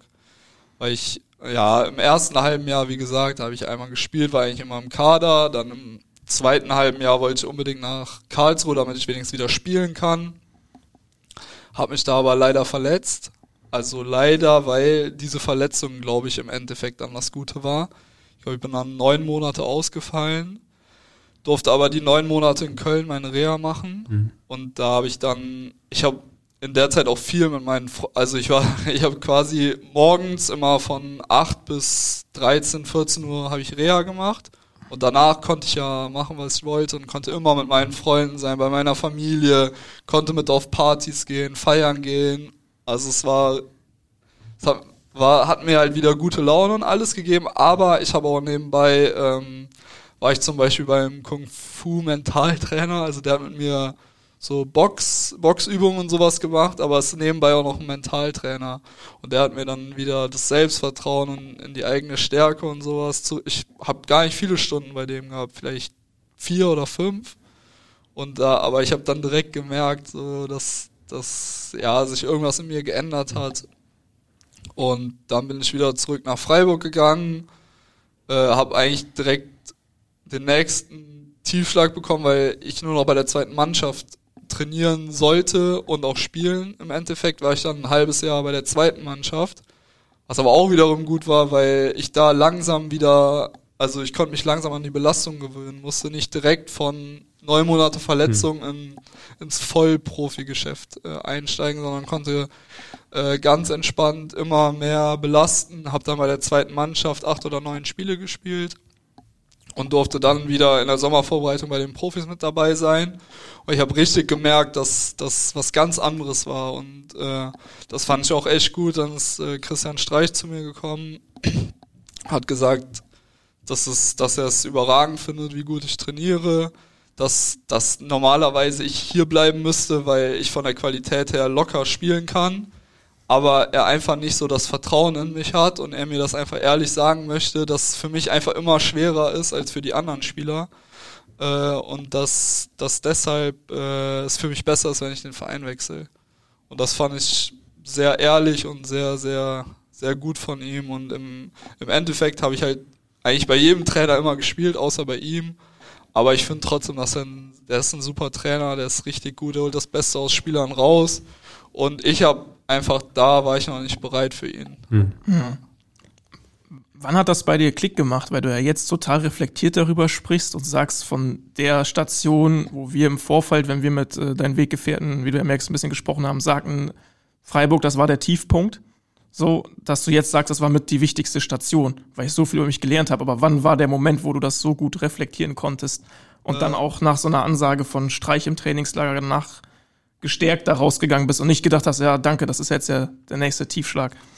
Ja, ehrlicherweise habe ich das eigentlich schon in, in Freiburg dann selber gedacht. Mhm. Also vielleicht nicht zu 100 Prozent, aber als ich dann das erste Mal wieder so bei den, bei den Jungs mit trainieren konnte und nicht mehr bei der zweiten Mannschaft, wo ich direkt gemerkt habe, dass ich ganz anders so auch den Spielern gegenüber sein konnte und äh, auch im Training gemerkt habe, okay, ich kann wirklich ohne Probleme könnte hier auch spielen, das wird habe ich natürlich vorher auch gedacht, denkt ja immer jeder.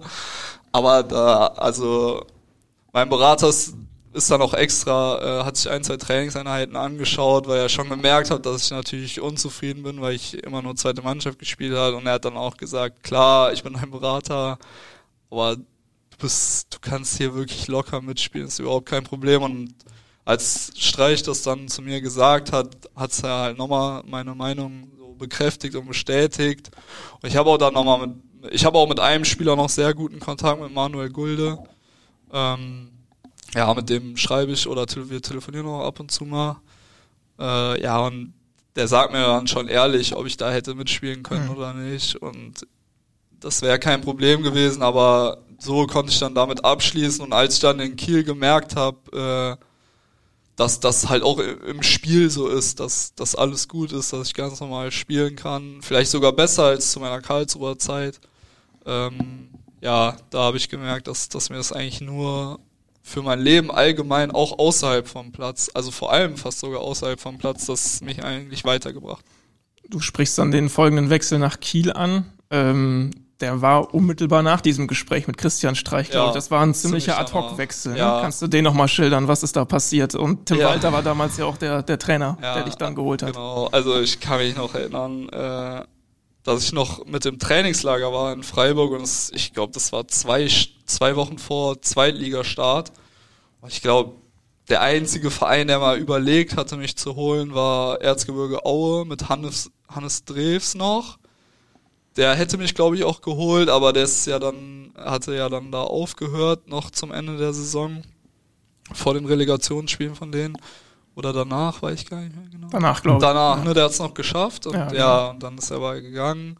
Und dadurch ist es dann wieder so ins, ins Stocken geraten. Ähm, ja, und dann war ich im Trainingslager und eigentlich war niemand so richtig, der, ja, der mich haben wollte. Das, das war auch nicht so einfach, aber ich konnte halt viel besser damit umgehen, weil ich, ja, ich hätte auch in Freiburg noch ein Jahr bleiben können. Wäre kein Problem für mich gewesen. Weil ich glaube, im Endeffekt hätte ich wahrscheinlich schon ein bisschen Spielzeit bekommen. Weil es ja immer so, dass man dann jemand gesperrt ist oder verletzt oder dann läuft zwar nicht zwei Spiele, dann wird wieder getauscht. Also ich war jetzt nicht äh, nervös oder sowas. Aber ich wäre schon, ich wollte dann schon gern lieber zu irgendeiner Mannschaft wechseln, wo ich dann auch viel spiele, weil ich auch so lang verletzt war. Und dann hatte ich ab und zu mal bei Kiel geschaut und die haben dann irgendwie 5-1 gegen Moskau verloren, 6-1 gegen den und den verloren.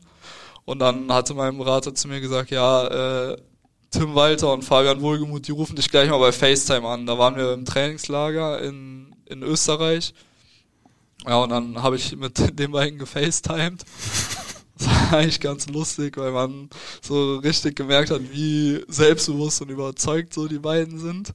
Das fand ich ganz cool. Das hat mir auch, das hat mir eigentlich direkt imponiert bei, bei unserem Trainer, dass er so, er ist schon sehr selbstbewusst und sehr überzeugt von dem, was er macht. Und das hat quasi in dem Moment eh ganz gut zu mir gepasst, weil ich mir halt dachte, wenn man so überzeugt ist und selbstbewusst, dann wird schon, wird's schon funktionieren, was man sich vornimmt. Und ich glaube, einen Tag später äh, hat mich hat mich der Betreuer zum Flughafen gebracht. Bin ich von Zürich nach äh, nach Hamburg geflogen. Da hat mich der Jan Opus, der Betreuer von von Kiel, abgeholt und äh, nach Kiel gebracht. Am nächsten Tag habe ich mittrainiert, obwohl ich noch gar keinen Medizincheck und sowas hatte, weil Trainer und Wohlgemut unbedingt wollten, dass, dass ich schon mit dabei bin. Dann gab's äh, ja, dann habe ich, glaube ich, ich weiß, dann hatten wir noch direkt ein Freundschaftsspiel in München, sind wir wieder einen Tag später nach München geflogen. Habe ich direkt schon eine Halbzeit gespielt mit Jason Lee, der kam nämlich auch einen Tag vorher. haben wir beide schon eine Halbzeit da mitgespielt. Die erste Halbzeit lief auch nicht so gut, dass ich eigentlich schon wusste, okay, wenn, wenn ich jetzt vernünftig spiele, dann, dann spiele ich auch äh, im, im ersten Spiel, es war ja dann hier in Hamburg. Da ist man ja dann auch sehr motiviert, wenn man da direkt äh, spielen kann. Und ja, das, das war eine, eine Woche vorher bin ich gewechselt. Eine Woche vor dem, vor dem Spiel gegen HSV. Dann kam das Spiel gegen HSV. Ja. Dann machst du auch da noch ein Tor, ey. Da ja. kam der, der Skill aus dem, vom Bolzplatz wieder ja, durch. Ja, das stimmt. Ja, ja, dass der Ball genauso scheiße aufgetitscht wie auf dem Bolzplatz vom Schuss. ja, das, das war schon, das war schon so auch ein bisschen, ja, so ein Ausgleich für die zwei Jahre, wo ich eigentlich keinen oder oder für das eine Jahr, wo ich kein Profispiel gespielt hatte, sondern nur bei der zweiten Mannschaft. Was in Freiburg auch äh, Spaß gemacht hat, weil der Trainer sehr gut war, Christian Preußer. Und die Mannschaft auch, ich glaube, wir wurden Dritter am Ende, also ganz knapp vor dieser Relegation. Wir hatten eine gute Mannschaft. Ähm, und dann, ja, hier das Spiel war, hat sehr, sehr viel wieder gut gemacht. Ja, das war schon das war schon was Besonderes. Es war ja, glaube ich, ausverkauft hier. Die ja. Stimmung war ja Wahnsinn. Erstes Spiel. Ja, da hatten wir noch richtig viel Glück. Am Anfang kann ich mich auch noch dran erinnern. Kallet hätte, glaube ich, drei Tore schießen können nach 20 Minuten. Erste halbe Stunde richtig mhm. geschwommen, ne? Ja. Die Kieler. Ja, ja da, es war halt, wir haben halt unser, wir haben, ja, das Spielsystem ist halt risikoreich, vor allem am Anfang, wenn was jeder, also die meisten wussten ja noch nicht so richtig, wie es funktioniert. Und äh, ja, da hatte Kalle ein paar sehr gute Chancen. Aber dann mit der Zeit hat man gemerkt, dass das eigentlich ganz gut funktioniert, wenn man wenn es hinbekommt. Und ja, am Ende war es ein schöner Abend für uns. Ja. Hat das jetzt auch äh, im ersten Spiel mit dem HSV geholfen, dass du das kanntest und das schon einmal durchgemacht hast? Also wenn wir uns an den ersten Spieltag zurückerinnern auf Schalke, ersten zehn Minuten waren ja auch nicht einfach. Stimmt. So, dass man, dass du ja. dann da auch so, ja, aber ruhig bleiben, so, und dass du das sehr gut auch verkörperst in unserem Spiel. Diese, diesen Mut, dieses Selbstbewusstsein, was Tim Walter fordert. Ja, ich, also, äh, speziell jetzt Schalke kann ich mich sehr gut dran erinnern, dass ich da nie Sorge hatte, dass, dass, dass wir da jetzt richtig verlieren werden, weil, klar, es ist halt blöd gelaufen, dass wir direkt in den Rückstand gehen, aber ich finde, man hat direkt gemerkt, dass sie uns eigentlich nur hinterherlaufen und, wir haben in der Halbzeit gesagt, Jungs, die werden 100% Platz sein am Ende. Die, die werden nicht mehr laufen können. Wir müssen einfach weitermachen. Und ja, so zum Glück ist er am Ende so gekommen. Es klappt nicht immer, aber ich finde schon, dass man merkt, dass eigentlich gegen uns die Gegner am Ende immer ja eher Platz sind vom Hinterherlaufen. Wenn wir es wenn wir es gut machen, es gibt auch Tage, da sind wir nicht mutig genug und dann klappt es nicht so gut und dann ist es auch direkt schwierig. Aber wenn, wenn alles so klappt und wir mutig genug sind, dann, dann merkt man, dass es für den Gegner echt blöd ist. Wie wichtig ist, war Tim Walter auch für die Entscheidung nach Hamburg äh, zu kommen und äh, wie ist es dann hier dann wieder das Spielsystem zu haben, was du am Anfang in Kiel hattest? Ihr hattet dann ja auch erfolgreiche Zeit mit Ole Werner, klar, aber Fall, so. Ja, hat für mich schon, ja. Äh, ja, war schon ein Argument in der Entscheidung auf jeden Fall, weil ich ja ja, das liegt mir, wie er spielt. Auch, auch das Training immer, ja, so viel zocken, Fußball spielen, das ist schon genau meins. Also, ja, das, das war schon ein Argument dafür, für den Wechsel, aber es gab auch noch sehr viele andere Argumente. Also, es ist jetzt nicht nur wegen Tim Walter gewesen, mhm. aber das ist natürlich, also ich habe mich dann natürlich auch da, darauf gefreut, auf dieses Spielsystem wieder, weil, ich finde, dass das richtig Spaß macht und eigentlich auch Klar, es ist ein bisschen risikoreicher, aber man sieht ja, wir haben jetzt momentan zumindest, glaube ich, die wenigsten Gegentore. Also das heißt jetzt nicht automatisch, dass man viele Gegentore bekommt, wenn man es vernünftig macht. Ja. Du hast gesagt, es gab viele andere Gründe, zum HSV zu gehen. Ja. Erzähl, was hat dich angefixt? Und hättest ja. du es jemals gedacht, dass eine Anfrage vom HSV kommt, dass du dieses Trikot mal tragen wirst, nach dieser ganzen Geschichte da? Nein, das, ja, das hätte ich natürlich nie gedacht. Ähm, aber wie gesagt, das, das mit dem Handspiel ist für mich so seit vier, fünf mhm. Jahren, also sogar vielleicht länger, ist es für mich wirklich komplett vergessen. Eigentlich seitdem Karlsruhe wieder in der zweiten Liga spielt sowieso, weil jetzt geht's, ich weiß, dass denen gut geht, dass die Fans glücklich sind und äh, vielleicht steigen sie auch irgendwann nochmal auf. Vielleicht hätte es auch einfach nicht gepasst in dem Jahr. Vielleicht wäre es nicht gut gewesen. Deshalb, also das war, ich habe da gar nicht mehr drüber nachgedacht. Ähm, Und für, für, für mich als Wechsel zum HSV, wenn man halt hier, ich habe ja in dem Stadion schon ein, zwei Mal vor vollem Haus, also auch mit Karlsruhe in der Relegation, aber auch mit Kiel dann im ersten Spiel. Und das ist einfach so was Besonderes hier. Das, also das war für mich auf jeden Fall auch ein Argument. Dann die Stadt natürlich für, für meine Freundin ist auch praktisch, ihre Eltern kommen hier aus der Nähe. Ähm, sie hat viele Freundinnen hier. Das, das sind aber nur so kleine Sachen, die dann, die dann auch mit, mit, mit reinspielen. Aber ja, der Hauptgrund ist eigentlich, dass dieser Verein so, ja, so allgegenwärtig ist. Also auch in meiner, in meiner Schulzeit, wir hatten auch echt viele HSV-Fans und auch, das merkt man ja auch jetzt, das ist einfach was Besonderes für den HSV zu spielen. Deshalb habe ich auch jetzt auch nicht so lange darüber nachgedacht. Okay. Also. Aber hattest du auch Respekt davor? Weil also es ist ja schon auch ein Verein, der polarisiert, der wo viel los ist, der im Rampenlicht noch mehr steht als die als die anderen Vereine. So, also wenn man jetzt sieht, Kiel auch ruhiger, kleiner, ja. Fre selbst Freiburg, obwohl Bundesliga ist, so dann Hamburg. Das ist natürlich ja, das ist auf jeden Fall so, aber in dem Moment denkt man da überhaupt nicht drüber nach. Also man denkt einfach nur, boah, stell mal vor, alle zwei Wochen in dem Stadion zu ja. spielen mit dem Trikot und ja, ja, man denkt dann nicht, oh, das aber, äh, ja, hier wird halt mehr geschrieben und alles, aber ja. es ist auch einfach eine viel größere Stadt als jetzt in Freiburg. Ja. ja. Wie siehst du deine Rolle im, Moment äh, in, der, in der Mannschaft und in dem Team? Du hast jetzt ja alle Spiele gemacht, außer wenn du gelb gesperrt warst und einmal kurz einen Brummschädel hattest. Ja, ich bin ja schon einer der Älteren. Sehr traurig, aber ist so. Ähm, ich versuche schon, ja, auch den jungen Spielern eine Hilfe zu sein, wenn, wenn mir irgendwas äh, ja, auffällt, wie, wie, was sie besser machen können oder was ein guter Tipp wäre, sage ich denen das auch. Äh, vor allem dann nach dem Training oder nach dem Spiel.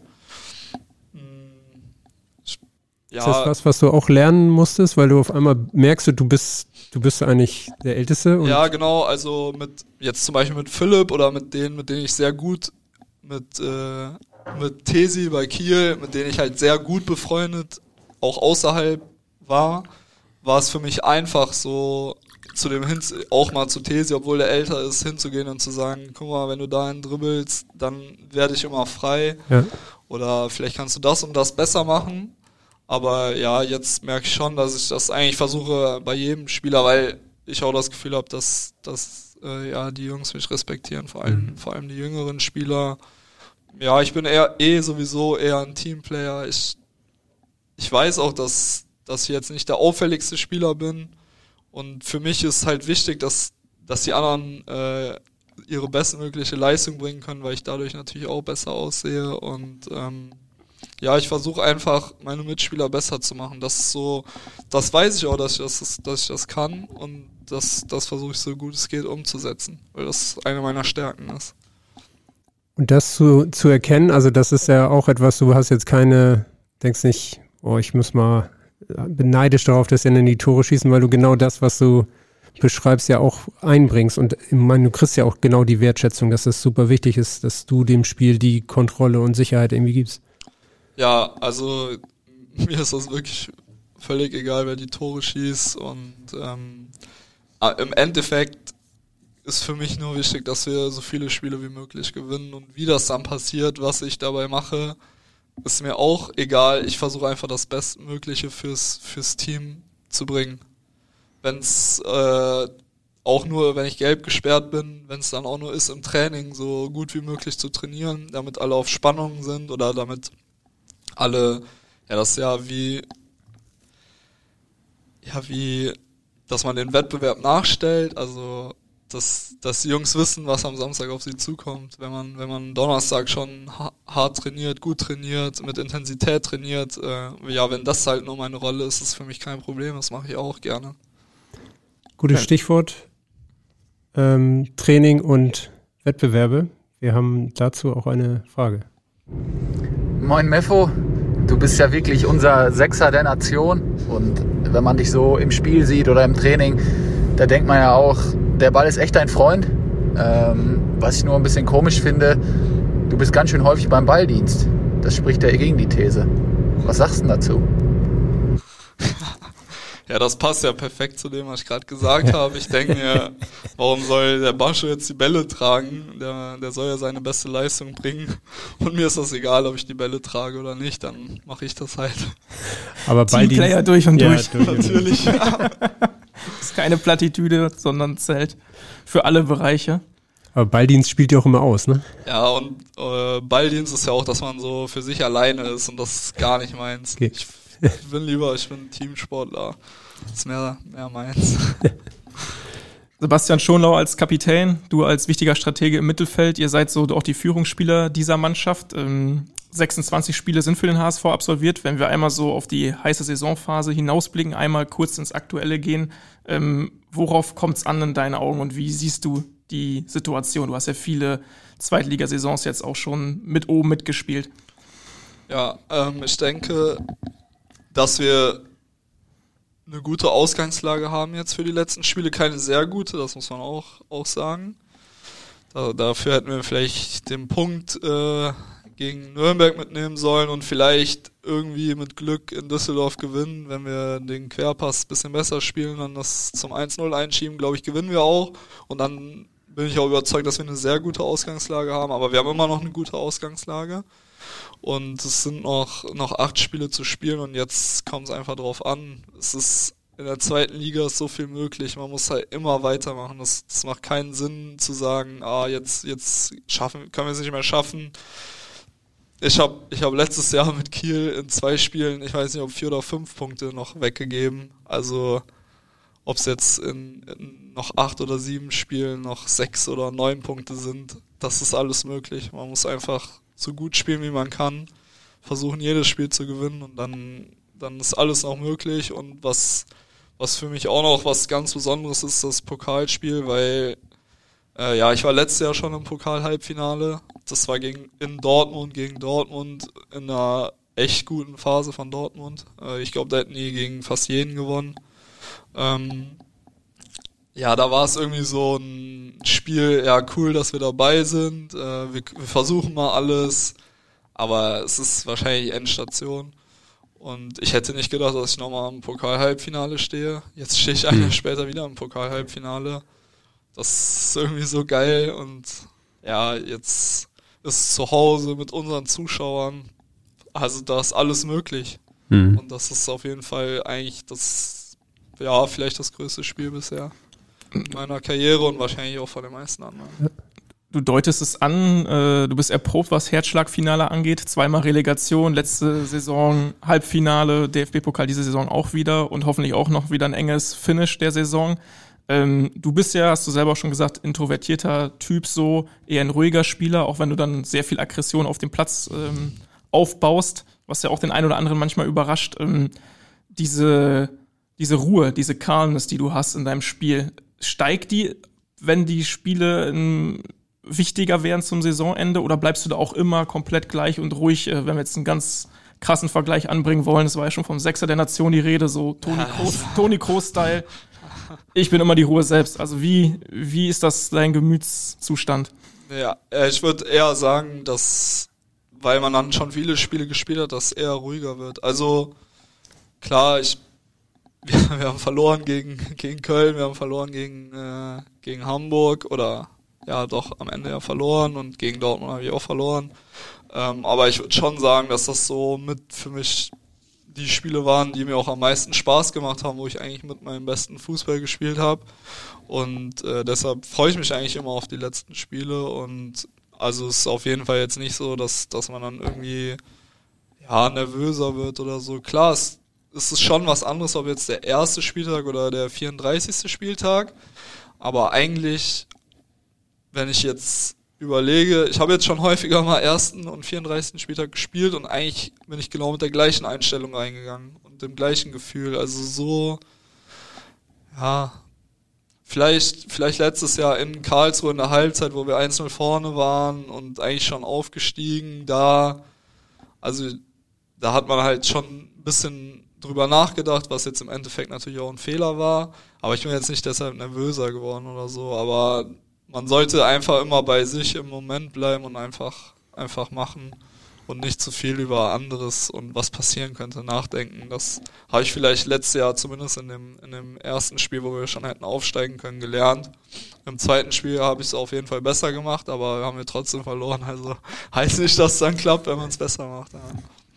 Ja, du strahlst es auf jeden Fall extrem aus, merkt man ja auch in den Aussagen. Ähm, gibt es denn überhaupt etwas, vielleicht auch fernab von Fußball, was dich aus der Ruhe bringen kann? Ha, klar, natürlich. ähm, aber nee, meine, ich habe letztens, ich weiß nicht wieso, mit meiner Schwester drüber geredet, was, was wir aneinander äh, cool finden, was wir, was wir gerne hätten. Und sie hat auf jeden Fall gesagt, dass sie äh, gern immer so entspannt wäre, dass sie es cool findet, dass ich so entspannt bin. Also das ist schon allgemein bei mir so. Aber würde ich jetzt auch sagen, dass, ich schon eher versuche, immer ruhig zu bleiben.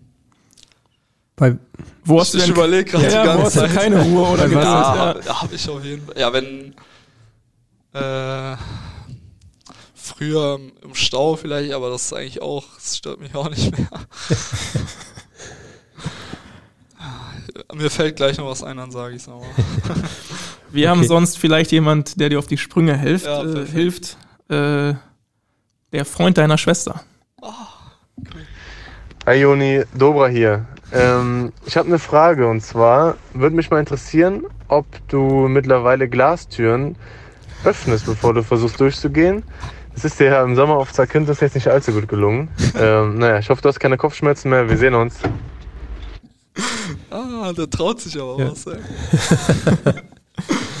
ja, also, aber da bin ich auch ruhig geblieben, muss ich auch vorher noch sagen.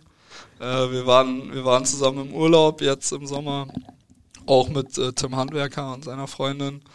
Und ich weiß nicht warum, aber äh, es hatte ein paar Glastüren. Ich bin ein, zwei Mal gegengelaufen, weil ich dachte, die wäre auf. also die waren schön sauber. Sehr ja. gut.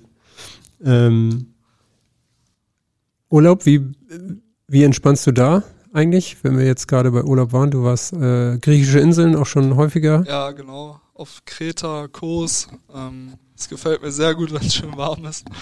Äh, aber ich bin auch echt gerne bei meinen Eltern zu Hause im Garten, wenn schönes Wetter ist. Ähm, mein Vater grillt dann nebenbei und sind immer ein paar Freunde da. Das, das entspannt mich auch extrem. Aber ja, auch gerne so in der Sonne am Strand liegen. Also jetzt nicht so ja, viel, viel rumlaufen, ja, viel sehen. Fände ich bestimmt auch schön. Äh, ich würde auch wirklich gerne mal in die USA zum Beispiel, weil ich da noch nie war. Und da würde ich mir wahrscheinlich auch äh, viel, wenn es auch eher Sportveranstaltungen sind, aber ich würde mir schon viel angucken. Ähm, aber jetzt so nach so einer Saison bin ich schon gerne lieber am Strand oder einfach bei uns im Garten und nicht, nicht zu viel machen. Ja. Hm. Das tut mir gut. Und mit den richtigen Leuten dann, ja, die einem nahestehen. Ja, ja, okay. Was heißt nicht zu viel machen? Also klar nicht actionreich, aber ein Buch liest du dann schon mal oder? Ja, ich lese sehr gerne. Ich, ja. ja, vor allem auch in der freien Zeit, aber auch so, also ich wenn, wenn mich ein Buch interessiert, dann lese ich auch jeden Tag und dann habe ich es auch schnell durchgelesen. Ich habe jetzt in letzter Zeit immer viel eher so Biografien gelesen von, von Leuten, die, die also von Martin Foucault jetzt als Beispiel. Ähm, ja, sowas kaufe ich mir dann auch direkt, wenn es rauskommt und lese auch äh, relativ viel dann. Ich lese aber auch gerne mal so, so ein Krimi oder sowas, aber das eher selten. Lieber Biografien, wo, wo man vielleicht auch irgendwas mitnehmen kann. Das mhm. ich lieber. Welches dir da noch äh, außerhalb der von Foucault in Erinnerung? Ja, ich habe, äh, das ist jetzt keine Biografie, aber ich habe diesen Ernährungskompass gelesen. Mhm. Das war auch in der Zeit, wo ich verletzt war. Und, aber dann habe ich mich natürlich auch ein bisschen damit auseinandergesetzt, weil ich es auch allgemein interessant finde, so Ernährung und Körper, wie, wie der Körper reagiert, wenn man was isst oder wie man, wie man sich, wie man seine Leistung verbessern kann durch die Ernährung.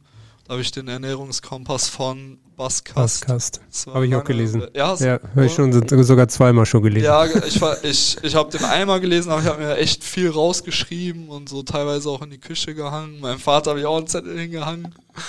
Okay. Äh, von der Medi mediterranen Diät, glaube ich. Ja, was, okay, was spannend. So dazu gehört. Ja, weil ich es echt richtig interessant. Ich finde das so gut verständlich auch geschrieben. Ja. Ähm, und da, das, auch, das fand ich so mit das interessanteste Buch, was ich in letzter Zeit gelesen habe, weil es mir halt auch selber viel gebracht hat für den Sport. Ja. Und das heißt, du kochst dann aber auch selber, oder? Ja, also meine, meine Freundin hat ähm, Ernährungswissenschaften studiert. Oh, noch, okay. Ja, und die kennt sich sehr, sehr gut aus und die kann auch echt sehr gut kochen. Und früher, äh, als ich in Kiel auch alleine gewohnt habe, habe ich selber auch gerne gekocht. Aber ja, jetzt meine Freundin kocht meistens. Äh, ich merke auch schon, wenn ich sage, ja, ich koche heute, dann kommt nicht direkt so, ja, mach, mach, sondern. Okay, aber das Interesse ist schon da. ja, das Interesse ist auf jeden Fall da. Also auch mal was auszuprobieren. Ja, ja. ja ich, also auch wenn ich zu Hause, mein Vater ist auch manchmal ein Nachbarn von uns, der kann sehr, sehr gut kochen. Da kocht mein Vater mit dem zusammen, um wieder was Neues zu lernen. Dann schaue ich bei meinem Vater auch zu. Finde ich schon interessant, ist auch sehr entspannt eigentlich. Also kann man gut runterkommen. So. Hast du denn mal was festgestellt, was du dann, dass du was umgestellt hast und dann weniger ja. Probleme und bessere Regeneration hattest? Ja. ja. Also es war schon so, dass, dass vor allem so rotes Fleisch, dass es ja äh, also entzündungsfördernd ist. Auch mit dem Knorpel ist es ja nicht so gut. Ich brauche eher entzündungshemmende Stoffe und ich versuche schon darauf zu achten und ich hatte, ich hatte schon das Gefühl, dass, dass als ich das dann umgestellt habe, dass ich weniger Probleme mit, mit meinem Knie hatte und jetzt ist es überhaupt, also mein Knie ist seit zwei Jahren, habe ich eigentlich gar keine Probleme mehr damit und es hat auf jeden Fall auch was mit der Ernährung zu tun und deshalb bin ich auch froh, dass ich das Buch da gelesen habe. Sehr gut. Ja, das ist auf jeden Fall kein Problem, ne? Dauerbrenner, Dauerrenner. Also meisten Minuten, meisten Kilometer absolviert vor deiner Gelbsperre. Also da äh, bist du voll im Saft. Ähm, lesen, ein Hobby sozusagen, kochen auch ein bisschen. Gibt es da noch ja. mehr verborgene Hobbys? Basketball hatten wir ja schon. Mhm. Ja. Nee. Ich, ich gehe sehr gerne spazieren, aber das weiß ich nicht, als Hobby. So mit dem Hund spazieren, irgendwo hinfahren, spazieren gehen, mag ich sehr gerne. Ja, das ist so. Okay. Aber auf jeden Fall sehr vielfältig. Das bringt uns zu unserer letzten Kategorie. Wir blicken auch einmal voraus und haben dann immer so die gleichen Fragen an die Gäste auch. Okay. Und äh, das passt ganz gut. Die erste Frage ist da, was möchtest du denn gerne noch lernen in deinem Leben? Kann, ne, muss nicht sportlich sein, kann auch etwas anderes sein. Okay. Also da fällt mir jetzt direkt was ein. Und zwar würde ich sehr gerne äh, dieses arabische Alphabet und sowas können. Und vielleicht, also ich, ich lerne schon mal so ab und zu nebenbei, also ich könnte jetzt schon ein paar Buchstaben aufmalen, ein paar, paar Wörter sagen auch, aber ich habe es jetzt nicht mit einem Lehrer zusammen gelernt, sondern mal bei YouTube, wenn, ich, wenn wir auf, im Bus saßen oder so oder mal zu Hause rausgeschrieben oder wenn ich mal mit jemandem was zu tun hatte, der, der, das konnte oder so, mal gefragt. Das würde ich, glaube ich, gerne. Also mir würden auch bestimmt noch andere Sachen einfallen, aber da habe ich gerade gestern Abend mit jemandem drüber geredet, deshalb ist mir das jetzt direkt eingefallen. Das würde ich gerne können. Hm. Wie kommt das? Also ich hätte jetzt mit vielen gerechnet, aber das ist schon sehr überraschend. ja, ich weiß, ich kann's, ich weiß nicht. Ja. Ich wüsste nicht warum. Ich habe in, in meiner Zeit in Freiburg, wo ich ja, noch im, im ersten halben Jahr, wo ich nicht so viel gespielt habe und da habe ich auch nicht so viel ge gemacht einfach. Ich war auch alleine da. Ähm, ja, da habe ich mir einfach quasi was gesucht, was ich machen kann. Und da habe ich das so ein bisschen angefangen. Ich fand es ganz interessant und ich habe auch noch ein, zwei Apps von damals auf dem Handy. Und letztens habe ich wieder mit jemandem darüber geredet, dass es eigentlich ganz cool wäre, sowas mal zu können. Und äh, ja, deshalb also mal schauen, vielleicht, ich glaube, wenn man das mit so einem, mit einem privaten Lehrer lernen würde, würde man es schon, ich glaube, es ist nicht allzu schwer. Also Deutsch ist wahrscheinlich schwieriger. Mhm. Ja, auf jeden Fall sehr spannend. Äh, zweite Frage von den Zukunftsfragen. Äh, was steht auf deiner Bucketlist? ja, das habe ich eben auch schon einmal gesagt. In die USA möchte ich unbedingt mal. Und ja, am liebsten mal Aaron Rodgers Football spielen sehen. Das muss jetzt auch gar könnte auch in London sein. Und ja, ich habe auch schon echt viele Sachen gemacht, die, die mal früher, wo ich so als Kind mal dran gedacht habe, dass ich das oder mal da in Urlaub möchte oder da äh, mal hin, das habe ich, habe ich schon einiges gemacht, aber da kommt ja immer, immer was Neues dazu, aber das ist jetzt das, was mir als erstes einfällt. Und was hast du bisher schon gemacht? Also was ist schon abgehakt von der Bucketlist? Ja, ich, also früher habe ich mal, ich glaube, wer war es? Ich glaube, äh, war mal auf den Malediven im Urlaub, so nach der ersten Saison im Winter oder so und hatte mal ein Bild geschickt und dann dachte ich mir, oh cool, das würde ich auch gerne mal machen. Okay. Ja, Ja, so, also so Reiseziele. von Ja, genau, Ja. so Reiseziele. Oder ich bin jetzt kein Autofan, aber ich wollte mal einen Mercedes einmal fahren und das war cool, aber jetzt denke ich mir, okay, ja, ist auch. Aber Auch jetzt habe ich es mal gemacht und ja, es bringt auch nur von A nach B. Ne? Ja, so Sachen. Sehr gut. Die letzte Frage ist äh, Richtung Zukunft. Was möchtest du Leuten oder Menschen noch mitgeben auf ihren Weg, wenn du ihnen einen Ratschlag auch geben würdest oder was du aus deinem Leben ihnen weitergeben würdest? Ja, also erstmal fällt mir jetzt halt ein, direkt immer, ja, dass es am besten ist, wenn man friedlich miteinander umgeht, dass man immer erst reden sollte und irgendwie so eine Lösung finden sollte, dass es schon immer der beste Weg ist. Ja, und sonst, was, was ich als Tipp geben könnte, wäre, ähm, wenn man sich, ja, wenn man jetzt nicht über andere Menschen urteilt, sondern eher, ja, wenn man andere Meinung oder andere, andere, vielleicht andere Fähigkeiten hat als der andere und die man jetzt vielleicht selber gar nicht so versteht, warum er das jetzt gut kann, dass man aber trotzdem bei, bei jedem Menschen auch was findet, woraus man selber lernen kann. Also ich glaube, man das ist jetzt ein komischer Ratschlag, aber ich finde, man kann, kann von jedem Menschen Hm. irgendwas lernen und irgendwas mitnehmen, so als, so als Tipp. Finde ich keinen komischen Ratschlag. Also Sehr guter Ratschlag, ja. Ja, okay.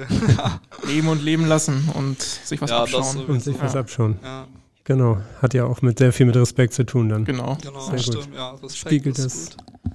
Spiegelt das gut wider. Auch äh, zum Abschluss dieses äh, sehr langen und doch kurzweiligen Gesprächs, äh, wie ich fand, sehr interessante Einblicke. Vielen Dank dafür, dass du hier Gerne. zu Gast warst. Danke, dass ich da sein durfte. Sehr, sehr gerne. gerne. Ja, vielen Dank fürs Zuhören. Ähm, bis zum nächsten Mal, wenn es äh, wieder heißt, einen neuen Gast zu begrüßen hier im Podcast Pur der HSV. Und bis dahin, ihr kennt das, wir verabschieden uns mit Nur der HSV.